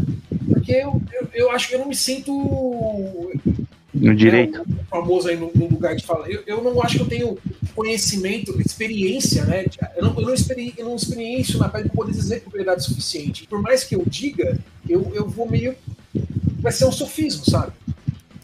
Então, isso da minha parte. Né? Eu sempre deixo as mulheres falar e aí dou uma opinião aqui, uma opinião ali, né? Mas eu evito tomar o protagonismo, o protagonismo da fala por conta disso. Nem dá. Porque sempre que você sofre, só quem sofre entende, né? Eu vou dar um exemplo bem, bem pequeno, tá? Eu sou daltônico, que é uma deficiência física visual, mas é uma deficiência física visual menor, vamos por assim dizer. Né? No sentido que eu consigo funcionar normalmente como pessoa. Né? O daltonismo ele me afeta quando? Sei lá, quando eu vou ver um quadro, por exemplo, que eu não consigo enxergar as cores que o autor colocou, e isso me causa uma certa tristeza? Sim. Né? Às vezes, quando uma pessoa vai lá e aponta alguma coisa, sei lá, eu tô num lugar, só pega um negócio verde pra mim e você fica com que agora?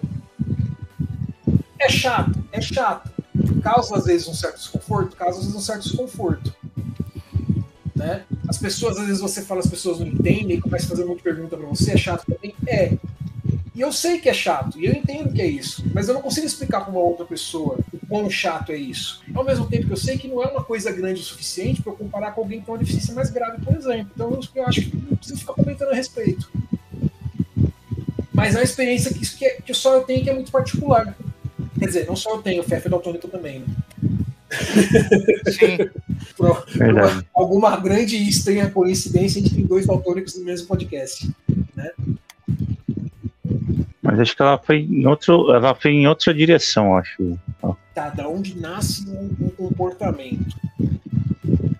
Eu acho que isso aí é carregado de, tipo, é. passado de geração para geração, sabe? Porque é. vamos pegar lá a geração dos nossos avós, mais a geração dos nossos avós. Né? A mulher, a mulher não podia nem votar, não tinha acho que nem identidade, era uma propriedade, né? Passou uma geração, metade dessa geração, da geração dos nossos pais, a mulher ainda, né? Tava na, era a transição. Você pegar a geração dos nossos pais, minha mãe mesmo, quando, quando se separou, eu lembro a primeira vez que se separaram, eu tinha uns seis anos, né? E meu pai tinha saído de casa. Aí eu falei, mãe, e agora? Né? A mãe, calma, a gente vai, vai, vai, vai dar um jeito, né? Porque na minha cabeça, com seis anos, eu achava que quem pagava tudo era meu pai. E não era, era minha mãe. Entendeu? Lógico, eu percebi isso já com uns 10, né? Mais pra frente. Não, com seis anos. Mas na minha cabeça, quem pagava tudo era meu pai. Isso com seis anos. Entendeu? É, o mundo, o mundo, mudou muito e em muito pouco tempo, né, cara? Eu lembro quando eu comecei a trabalhar na instituição financeira, né? Uns pouco mais de 15 anos atrás, mulher, se ela fosse casada, ela não tinha CPF. Também. Ela usava o Também. CPF do marido para fazer movimentação bancária. Também. Não tinha CPF próprio. Foi no governo não. Lula que instituiu a lei que obrigou que todo mundo tivesse o próprio CPF. A mulher, não, a mulher não era pessoa física. Minha mãe só tinha, minha mãe só tinha CPF porque ela era concursada. Tipo, olha que loucura, mano. A mulher não é pessoa física. Não é? É, é, eu, eu concordo com você e, e, e, te respondendo, Vanessa. Eu, eu cresci num ambiente extremamente machista. Né? A minha família era extremamente machista. E, e eu precisei é, me desconstruir muito enquanto pessoa ao longo dos anos para ir eliminando né, os comportamentos nocivos né, dessa cultura, dessa cultura machista na qual, na qual fui criado. E é muito engraçado que assim, quando eu falo que eu cresci num ambiente muito machista, não é porque eu estava rodeado de homens machistas, mas é porque as mulheres da minha família são machistas. Porque os homens da minha família são ausentes, tá? O homem não ficava em casa, estava trabalhando e quando terminava o trabalho ele ia pro bar. Meu pai ia pro bar, ele ia para casa. Vi meu pai de vez em nunca. Né? Fui criado pela minha mãe e minha mãe um comportamento e uma ideia machista. Né? Eu cresci sem lavar uma louça porque o homem na minha família não lavava louça. Sabe? É, meu pai falava que eu ia virar viado por causa do que eu lavava a louça, por exemplo. É, eu, eu, com 15 anos de idade, quando eu comecei a deixar o cabelo crescer, o meu pai quase me, quase me socou. Perguntou se eu ia começar a usar saia também. Não, cabelo grande meu pai, não, meu pai usou. Meu pai usou cabelo comprido, então ele não. Só tinha deixado o cabelo crescer. Perguntou se eu começar a usar saia também. Né? Eu, como eu era uma criança mais sensível, né? eu gostava de poesia, eu nunca me interessei por futebol, né? eu era uma pessoa diferente do meu pai, das outras pessoas da minha família. Né? Eu era extremamente maltratado pelo meu pai, que claramente eu percebo que ele achava que eu, que eu ia virar um homossexual. Né? Porque eu não era macho sabe? Não, não, gostava de ter os comportamentos não era burucutu. que eles tentam instilar na, na, nas crianças. Tipo, eu não gostava de coisas de esportes violentos, sabe? Não, não gostava uhum. desse tipo de comportamento. Né? Então o meu pai me tratava muito mal, tentava me endireitar, vamos por assim dizer. Na hora que eu comecei a deixar o cabelo crescer, lá com meus 15 anos de idade, nossa, cara. Isso aí isso é uma coisa importante, Rafa. Até que uma vez eu conversando com meu pai, isso já, é, já tava. Eu já tava. Acho que foi uma.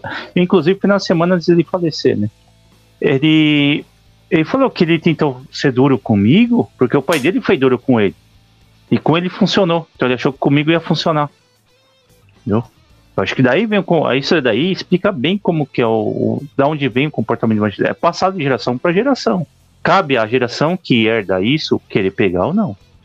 Entendeu?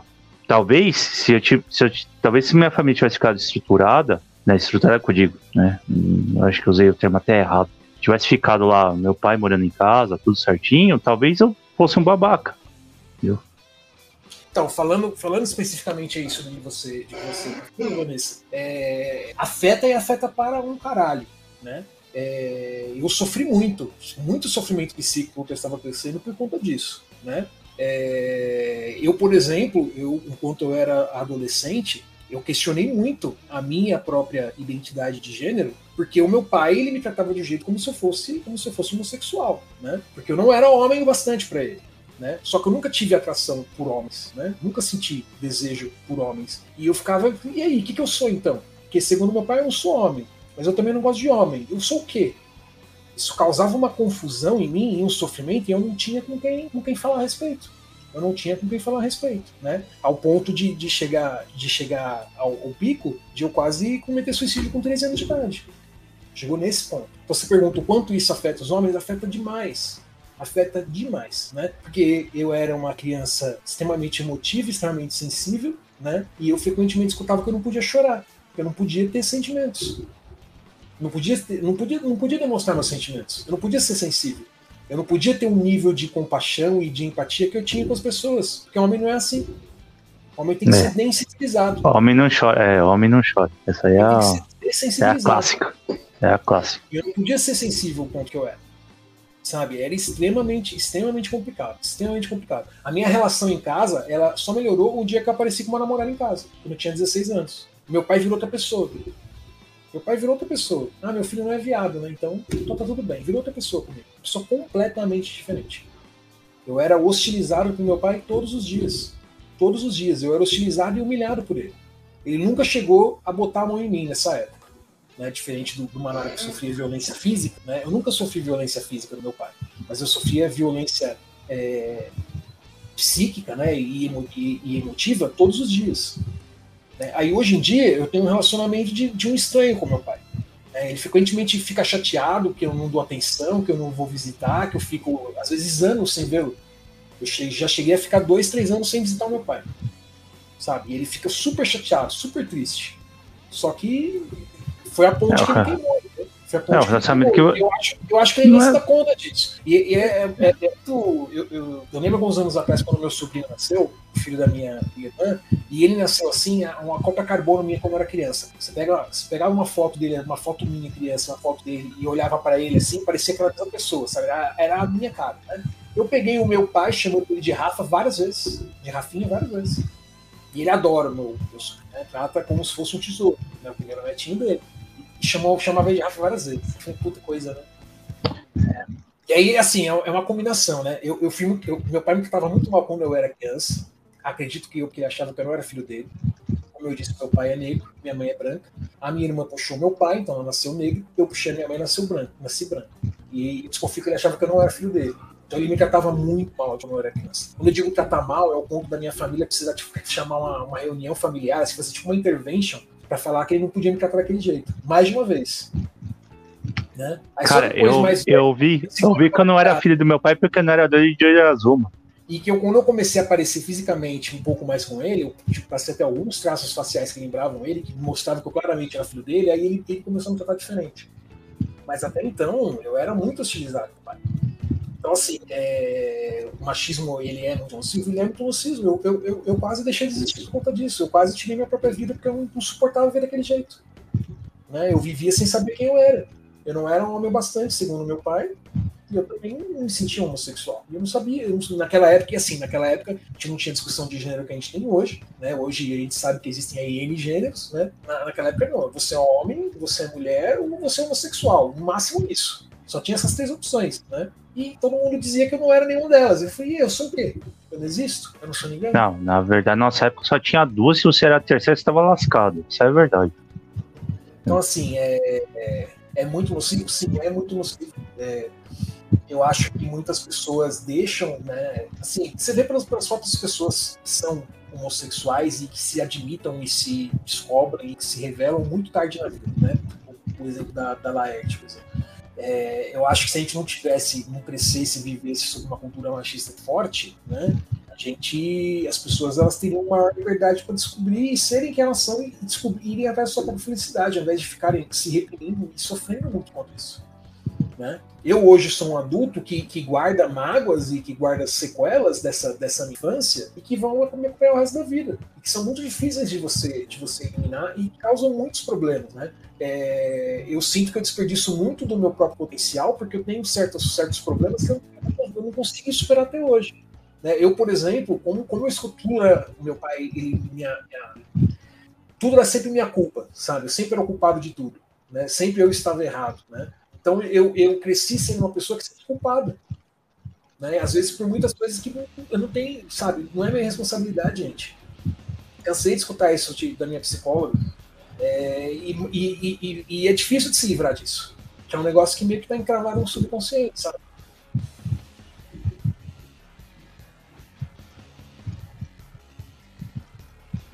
É, exatamente, né? É o que eu tava falando, a gente não pode sentir. Homem no choro, na hora falou, homem no A menina choro. chora. A menina chora. E, mano, quando eu era moleque, cara, eu era, eu era extremamente chorão, velho. Então imagina quanto que eu vi isso, É foda, cara. entendeu? Aí já aquele engole o choro, era engole o choro e homem não chora. Eram as duas coisas mais, assim, que eu ouvi assim, ó. Ó, meu pai, meu pai era tão foda, assim, foda no sentido ruim, tá? Não é foda no sentido bom, só, né? Que eu, eu ouvi que eu não era filho dele porque eu não era loiro de olho azul. Quando eu casei com a Keila, ele falou, meu, você vai misturar o sangue. Nossa senhora. Você vê o nível do bagulho, mano. Entendeu? Negócio, meu. Eu, assim, ah, você não. Ai, por isso você não gosta do seu pai. Não, gosto do meu pai. Eu gostava dele. Né? E Por pior que fosse, o mundo pode virar da vez, você não vai deixar de ser meu pai, certo? A questão é, eu sei que ele tem limitações. E ele não, com certeza esse mundo de hoje ele não entende. Entendeu? Ninguém pode fazer com você, mas isso demorou tempo para eu aprender. Ninguém pode fazer com você, a não ser que você deixe que faça. Né? E eu, o exemplo, o, tudo que o meu pai machucou, eu, eu permiti que machucasse. Essa é a verdade. Questão dessa, da parte física, né? Aí não tem muito jeito. Mas fora isso, Eu não concordo com você, não, mano. A gente. A gente não tem defesa, né, cara, quando você é criança, tipo, sabe? E aí, mesmo, mesmo que falar, ah, mas e o que machucou depois que, que você, você já era adulto, cara, infelizmente, os anos, a formação, os anos iniciais, né, a formação que você tem quando você é mais novo é, é muito impactante, é muito profundo, é uma coisa que molda muito a pessoa, né? E por mais que, que você depois, mais velho, você, enfim, se equipe de uma forma melhor para lidar com, com as situações sociais, né, se torne uma pessoa mais forte, mais forte, mais, mais centrada, né? Ainda assim é, é difícil, cara. É difícil porque, porque te pega num nível subconsciente, sabe? Ah, isso com certeza. Por isso que a gente vai É psicólogo, né? questão de- É uma questão, coisa que vem nas questão dos anos, dos anos de formação. Então você fala assim, ah, eu deixei que, que machucasse. Ok, mas Não, é. não é, não é bem assim, sabe? Não, não concordo não é tão assim, mas, meu, uma parte sim. Entendeu? Tudo que, todas as bostas que ele falou depois que eu era mais velho, entendeu? Entra por um ouvido e sai pro outro. Fala, meu, não é assim. Aí eu fui explicar. Aí você vai explicar, vai fazer o quê? Expliquei pra ele, ó, a gente é descendente italiano, mano, aí, né? Quer que eu te explique? Dominou o mundo inteiro. Você acha que os, os romanos trepou com o mundo inteiro, velho? Você acha que a gente tem sangue puro? Aonde? Entendeu? Entendeu? Sangue por aonde, cara pálida? É, entendeu? não tem, mano. Ah, fiz o teste de genético lá, eu tenho sangue de árabe, judeu, tem até de viking, mano. Olha o Vicky de Osasco aí. Olha o viking de Osasco aí. Até de viking, tem judeu, tem, tem negro no meio, tem índio, tem italiano. Hã? Tenho curiosidade de fazer esse teste. Eu fiz. Aqui ela fez o seguro de vida só pra ter esse teste aí. O dela chegou essa semana, ela quer fazer. Vai, vai, vai ter japonês com chinês aí. Ela, certeza, meu. Tenho muita curiosidade de fazer isso daí, cara. Ela vai fazer. Tenho muita curiosidade. Embora sim, provavelmente vai ser uma bosta, né? Porque tipo, você vai pegar indígena. Tipo, indígena o que, cara, pai? Tem, tanto, tem tantas É etnias que, indígenas é, então, eles não, eles não focam, então vai ser tipo América do Sul, sabe? Eles vão colocar um É, negócio então, assim, tipo, sabe? É, então, vai ser, provavelmente vai ser bem broxante, assim. Vai ser um No lado da minha mãe, a lenda, é, a lenda, a lenda que se tem no lado da minha mãe, que é provavelmente de onde vem o sangue indígena, né? Mas é lenda, não tem nada comprovado, tá? Foi que tinha, é, a bisa, a tataravó dela tinha uma fazenda, né? Quando teve a abolição dos escravos, ela, ela partiu a fazenda com os escravos e casou com o índio, entendeu? Agora, da onde que veio esse índio, mano? Entendeu? É a lenda, e eu falei, é a, ressalta, é a lenda que tem na família. né? Mas é isso, meu. A, a, a questão é que a geração anterior achava que a outra geração estava certa e quis fazer com a gente o que a outra geração, ah, deu certo comigo, vai estar certo com meu filho, sabe? É bem isso, né? E aí ele olha para esse mundo com diversi, é, diversidade fala, não, mano, tá cagado, o mundo tá perdido, sabe? Olha que pouca vergonha. É por isso que o racionalismo é tão Entendeu? forte, cara. Aí o cara pega e fala, não, meu, eu vou educar o meu filho. Aí o cara. Aí o cara com 35 anos, não, vou educar meu filho que nem meu pai me educou na base da porrada, do preconceito, do machismo, do, da homofobia, por quê? Pra, pra salvar esse mundo aí, que esse mundo tá perdido. Não, eu não pude ter tanta escolha, por que eles podem ter tanta escolha? Entendeu? A verdade é essa.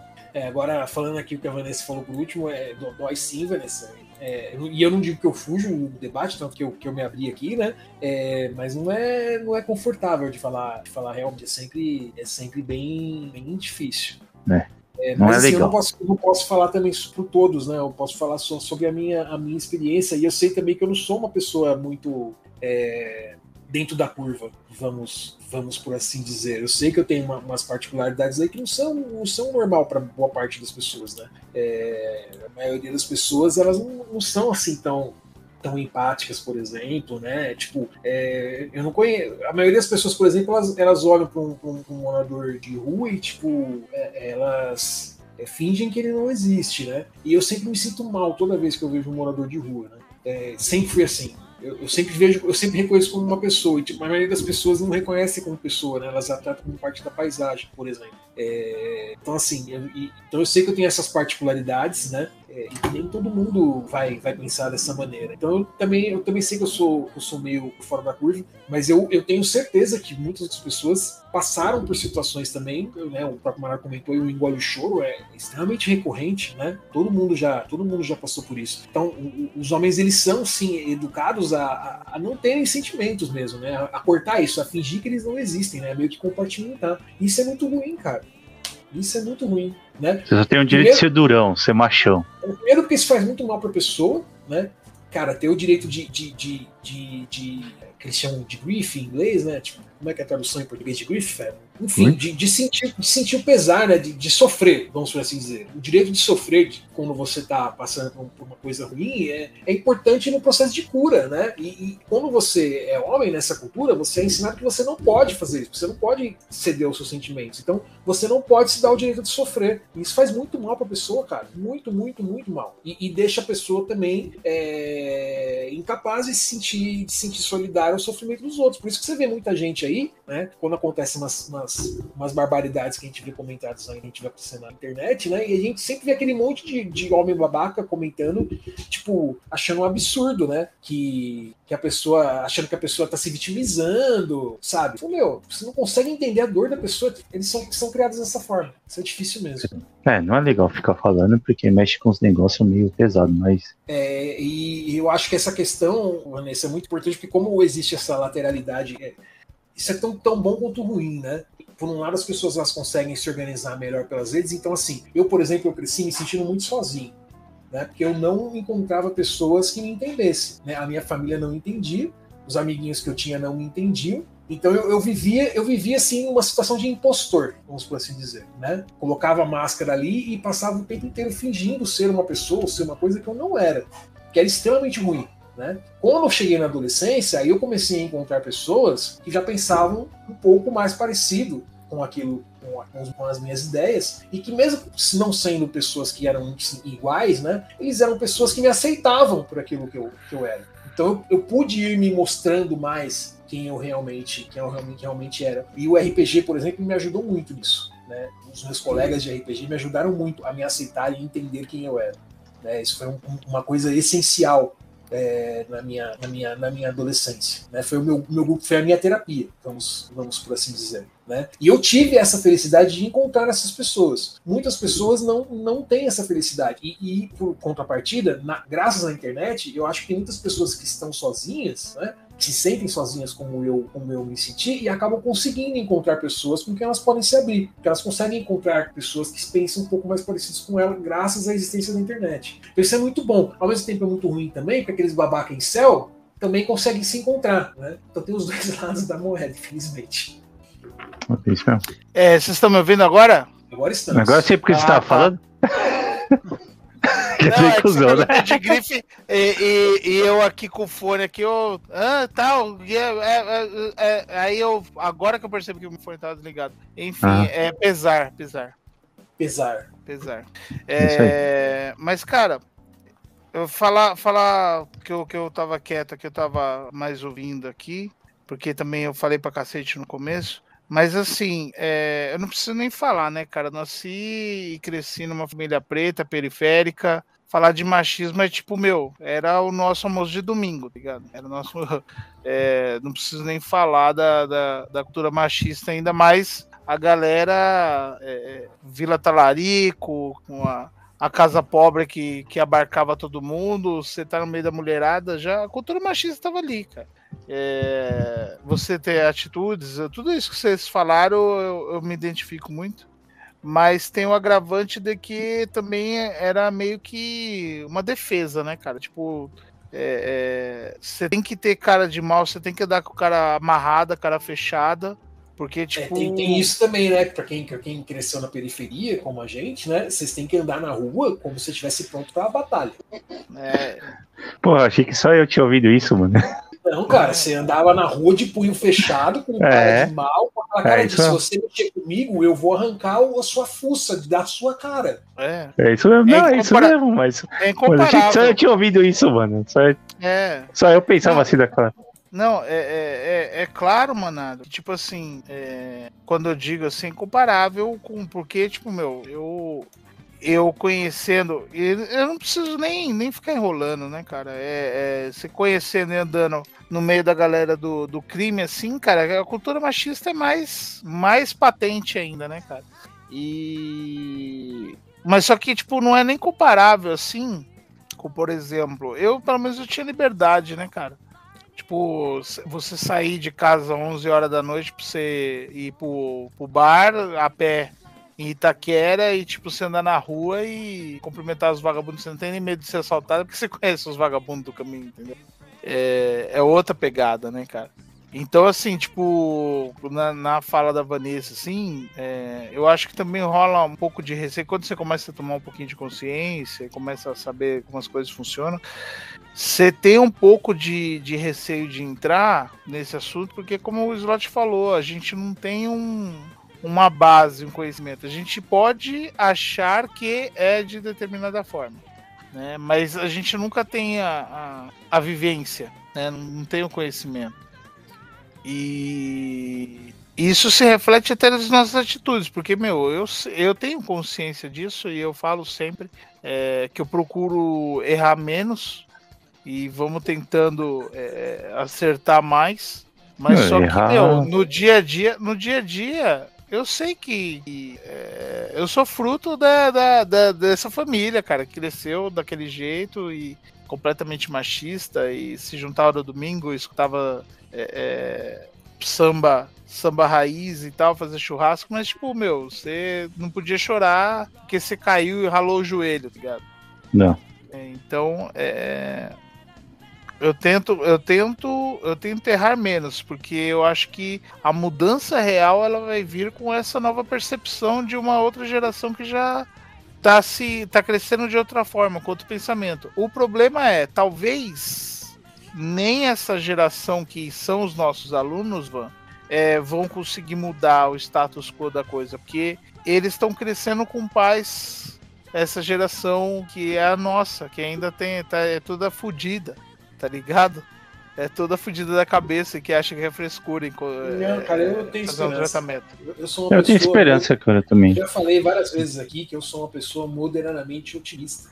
É, e assim, co- como historiador, né? Eu já, já comentei aqui, o historiador ele estuda passado, o historiador ele estuda mudança. Uhum. É, então a gente vê tanto o ruim quanto o bom chegando. Né? A gente vê tanto a, a grande merda que pode surgir como a grande, a grande virada. Né? Então eu prefiro, eu prefiro ver o copo meio cheio, eu prefiro pensar na possibilidade boa. Né? É, e, enfim, como eu disse, como eu estava comentando aqui, quando eu comecei a trabalhar na empresa que eu trabalhei 15 anos atrás, né, mulher não tinha CPF. 15 anos atrás. 15 anos não, 17. Então, você tem assim, 17. é, eu sei, mas a lei mudou 15 anos atrás. Ah, tá, mas É. você tem 17 de empresa. Eu tenho 16, mas você entrou um pouco de mim? Ficar revelando aí. É, até perdi onde eu tava. Vai mal. Enfim, é, não, é, a gente, a gente, nós somos frutos do, do nosso tempo e a gente, em geral, tem muita dificuldade de enxergar a possibilidade de mudança porque a gente está inserido no tempo presente, né? Quando a gente olha é, o passado de um, de um ponto distante, a gente consegue ver a mudança com facilidade, mas quando nós estamos vivenciando ela, nós próprios temos muita dificuldade em perceber essa mudança vindo. Né? Então é muito comum a gente ter na cabeça que, cara, as coisas são assim, tipo, elas não vão mudar, como o Fef estava dizendo. Né? Mas aí eu pego e falo pra você, cara, 15 anos atrás não tinha CPF. Uhum. 15 anos atrás. Sei lá, é, mudou a natureza jurídica, agora a mulher é reconhecida como pessoa física, não é, não é demais. Cara, isso faz muita diferença para muita gente. Não, mas o, o que eu digo assim, quando. Então, assim, se falar, "Ah, a geração não vai mudar, os filhos não. Porque a ge- geração tá aí, falando, cara, eu, eu discordo de você. Hum. Eu acho que vai mudar sim. Pode demorar 10 anos, pode demorar 15 anos, pode demorar 20 anos, mas vai sim mudar. Vão ser mudanças efetivas. Porque as mudanças que nós vivemos, elas já são muito efetivas. Elas já são muito efetivas. Né? Quando eu entrei para a sociedade, quando eu me tornei adulto e entrei para a sociedade, né, uma pessoa homossexual ela não tinha direitos civis para com o parceiro dela. É, O cara ia lá, ia morar com o parceiro dele, ou a mulher ia lá, ia morar com a parceira dela, construía uma vida, comprava casa, vivia a vida inteira com a pessoa, se aposentava, a pessoa morria, o parente distante que ela chegava, ela ia lá e tomava tudo que a pessoa tinha. É isso mesmo. Porque juridicamente elas não tinham relação nenhuma. Cara, olha que, que absurdo. E hoje já não é assim. E é uma mudança de 10 anos pra cá, né, mano? Por aí? 12 anos? Que passou a ser aceita a união homoafetiva no país? Por aí, uns 12 anos. né? 12, 12, 12 12. anos atrás, chefe. Uhum. Então, assim, as coisas mudam, tá? Aqui a gente tá, que tá vivendo no calor do momento, às vezes a gente não percebe, mas as coisas mudam e elas mudam muito. Elas mudam demais. Elas mudam demais. É que elas aí. mudam- e elas mudam tão. E digo mais, né? Elas mudam, na verdade, tão rápido que a gente vê essa situação nos, nos nossos avós ou nos nossos pais, por exemplo, que não conseguem acompanhar a mudança, que não entendem o mundo que elas estão vivendo, porque eles não entendem, Uhum. né? Porque o mundo é muito diferente. A mudança chegou e eles não, não perceberam. Não, mas É, a, aí. gente que eu lembrar, a gente entro- tem que lembrar que há 10, há 10 anos atrás a gente não acessava a internet pelo celular. A gente tem que lembrar Deu que uma 20 anos mudança. Não tinha internet. Não, nós não tínhamos. Lá fora acho que já tinha, né? Fora Não, já, já tinha. tinha, não. Nós a gente não- já tinha internet, É, sim. Mas a gente assim, não a gente tinha não internet, a gente não tinha internet banda larga, por exemplo. A internet era de escada aí. Você não tinha internet 2.0, você não tinha redes Não, sociais. não tinha. Não existiam Não. redes sociais 20 anos atrás, gente. Não existia Facebook, não existia nada disso. A internet ela Ah, era um jornal, ela, ela era um jornal que você tinha na internet e o máximo que você tinha interação entre as pessoas era caso a pessoa tivesse um blog, ela podia postar as ideias lá e você podia comentar, e você podia entrar no, no, no bate-papo do UOL lá com nome falso. Ou ICQ. Você quer nu- nunca esquecemos Isso do grande poderoso. Esquecer, mano. ICQ, mano. É, Então, mas ah, ó, ó, é, já, já encerrando já a minha participação, porque eu preciso comer. É, eu acho que vocês também estão nessa É, pegada, comida, também né? nessa toada. Mas assim, é, eu, eu até us- me usei como exemplo pelo seguinte: é, eu me afastei muito do- dos meus pais e afastei muito do- dos meus parentes, assim, principalmente no- na minha adolescência. Cara, que o meu rolê era, era outro, era eu tava até comentando com a Ed, né, sobre lá no grupo do Telegram, eu coloquei do, das musiquinhas eletrônicas que eu mexia e tal. E comecei a, a frequentar a Sound Factory, comecei a frequentar House Club, e, tipo, meu, mudou minha visão de tudo na época. Mudou minha visão de tudo na época. É, E assim, eu entendo, né, essa percepção do, do tempo e, e vendo essa mudança histórica mas, cara, é, quando eu digo que, que tem muitos comportamentos que eu reproduzo e eu nem percebo. Sim, né? cara, isso, isso é Quando- terrível. Eu, eu vou, Quando eu, Eu vou te- percebo, quando eu percebo, é, é, ainda a gente tenta, tenta corrigir, tenta remediar, é, mas, mas é difícil. Mas e é ao uma mesmo merda, tempo. e é uma merda, principalmente por conta da questão da linguagem, cara. Porque a gente cresceu com certos signos da linguagem que são bastante machistas, né? E aí a gente pensa primeiro pela linguagem, então a gente cresceu, a gente aprendeu, né, a pensar de uma determinada forma, e, e aí às vezes a gente se pega nesses, nessas situações em que você fala, nossa, puta, isso não foi legal, isso não soou legal. Né? Você mesmo acaba percebendo, né? Esse, É. Puta, pisei na bola. É. É, é, é uma merda, cara. E- e- mas então, aí, pô, eu, eu reproduzo essas coisas, certo? Tenho essas atitudes e muitas vezes é, eu percebi, por isso que eu tô relatando o que acontece. Né? E, e quantas vezes eu não percebi, etc, né? É, essas, essas, essas pessoas, talvez elas, elas tenham um controle maior, mas ainda a gente tem que lembrar que elas tá- estão sendo criadas por esses pais, né? Elas vão reproduzir determinados comportamentos ainda, talvez de forma menor. E aí eu uso como exemplo é, é, realmente assim, pô, a gente está em, no século 2022, como os jovens falam, estamos no século 2022. Século gente- 2022. A gente está falando de 134 anos da abolição da escravatura a gente está falando de, de racismo ainda. Né, cara? Quem acompanhou saiu a notícia esses dias do, do diretor do Pantera Negra que ele, ele saiu de uma agência bancária algemado. Não vou nem falar do Brasil, né? Que a gente toma 80 tiros de aviso, né? Mas, tipo assim, cara, um diretor famoso, rico, o cara vai no banco, certo? E aí, olha só, é, é cara, vocês que são, vocês que são do, do ramo, vocês me digam. Obrigado, Vanessa. Beleza. É, não, o, até o, o, Eu tava conversando aqui com, com o Alessio, aquela hora que eu, que eu mutei o microfone, eu, eu perguntei dele, ele, ele realmente não entrou porque ele tava resolvendo coisas de trampo com, com o Lobo, ele teve que se ausentar. Mas, é, cara, a gente tá falando de, de mais de um século, né? 134 anos, né? E ainda rola esse tipo de coisa. Pô, o cara ele vai num banco, o cara é rico. O cara, meu, simples. Você vai num banco, com uma roupa comum, né? Tá num dia comum, você vai no banco com uma roupa comum, uma blusa, né? uma calça, etc. E aí, tipo assim, meu, você entrega um bilhete pra, pra, pra moça, tá de máscara, né? Porque todo mundo tá de máscara, pelo menos todo mundo deveria estar, independente do que o Dória fale, tá? É... E aí você entrega um bilhete falando assim, ó, gostaria de retirar 12 mil da minha conta né? Eu peço para você contar em outro lugar porque eu quero, quero descrição. Privacidade. O cara, uhum. é. E, e, aí você fala assim, pô, o cara foi preso, saiu preso de uma agência bancária por causa, ah, o banco pediu desculpa, tal, não sei o que, porque verificaram que o cara é rico, que o cara é famoso, que deu repercussão. Mete Agora, um processo, você... mano, é até o... Então, lá nos Estados Unidos a gente sabe que rola processo. Ah, meu amigo, e ele, aí, vai, ele que... vai processar até a última geração desse banqueiro, filho da puta aí.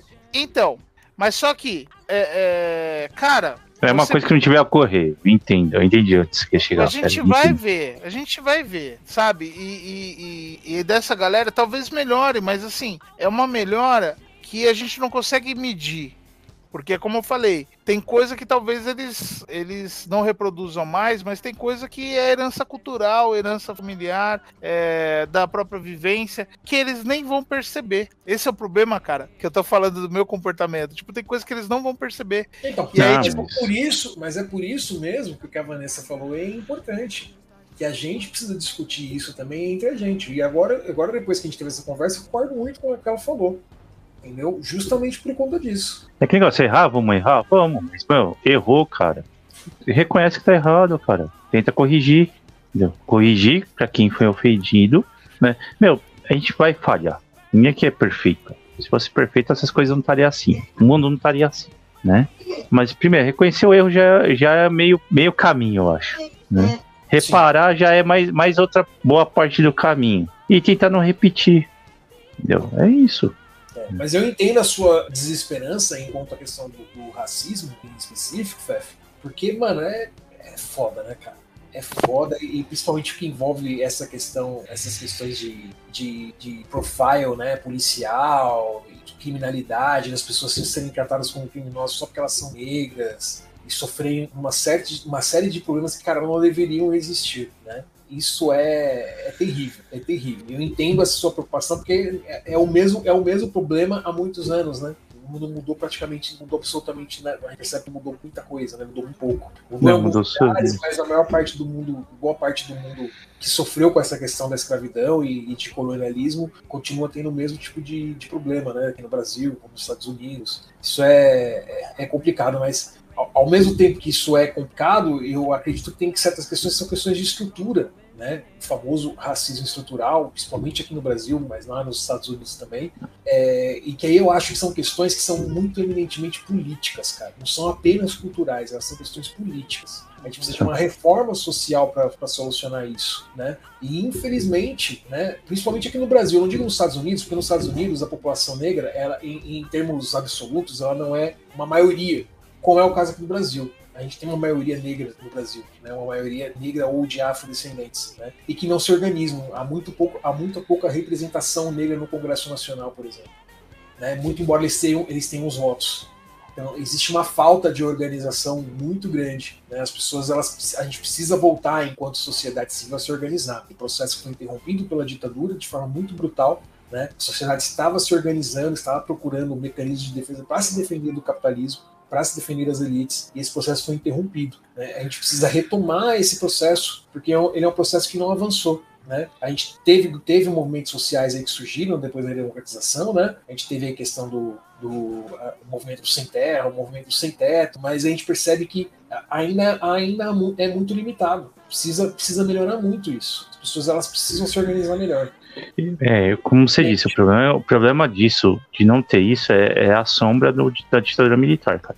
Né? Porque ainda tem aquela geração, ainda tem essa geração que viveu a época, fala que era bom, entendeu? Tem a geração posterior que não viveu naquela época e abraça essa ideia, entendeu? Então é bem complicado. Sabe, e é, é, é uma merda, cara, que assim, a gente não tem na escola, né? Eu, por exemplo, eu estudei minha vida em escola pública.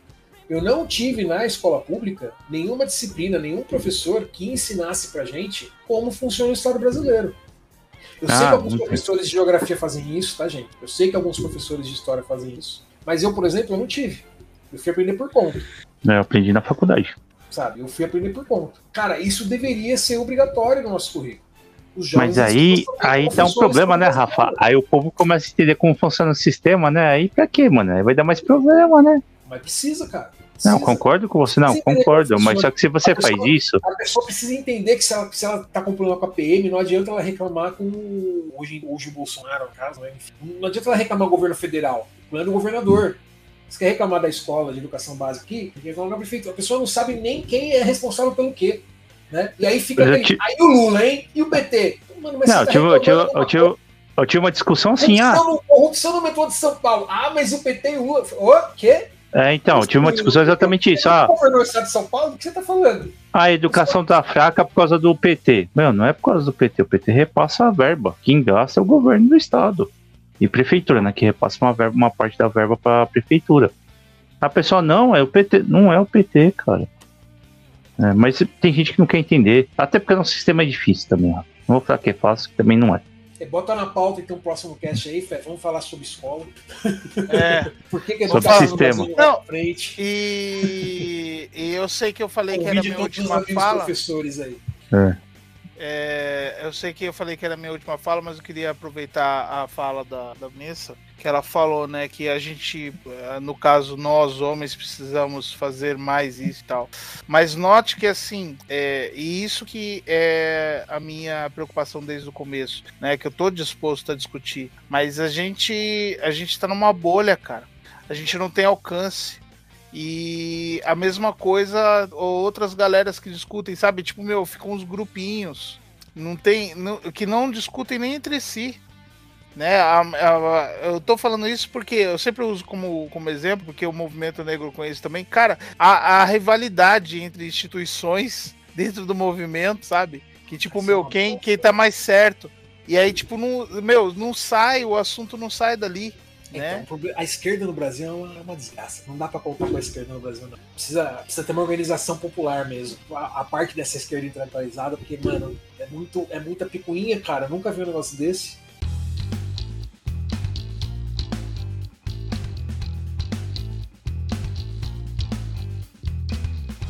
Por aqui, gente. Vamos, Vamos. já já, já demos é, duas horas aí de temas. É, tinha bastante coisa para continuar falando, porque esse é um assunto que realmente dá muito, dá muito pano pra manga. Né? Resumindo aí, né, o tema inicial que a gente acabou desvirtuando completamente. É, meu amigo, você passou dos 18 anos de idade, você não é criança, não, cara. Aprende, aprende a assumir seus BO aí. Você não é moleque, não. Não né? Vai tomar tapa na cara. E é isso aí, gente. Obrigado pela audiência, obrigado pela paciência e nos vemos no próximo programa. Um abraço. Tchau, tchau. Até mais. Valeu.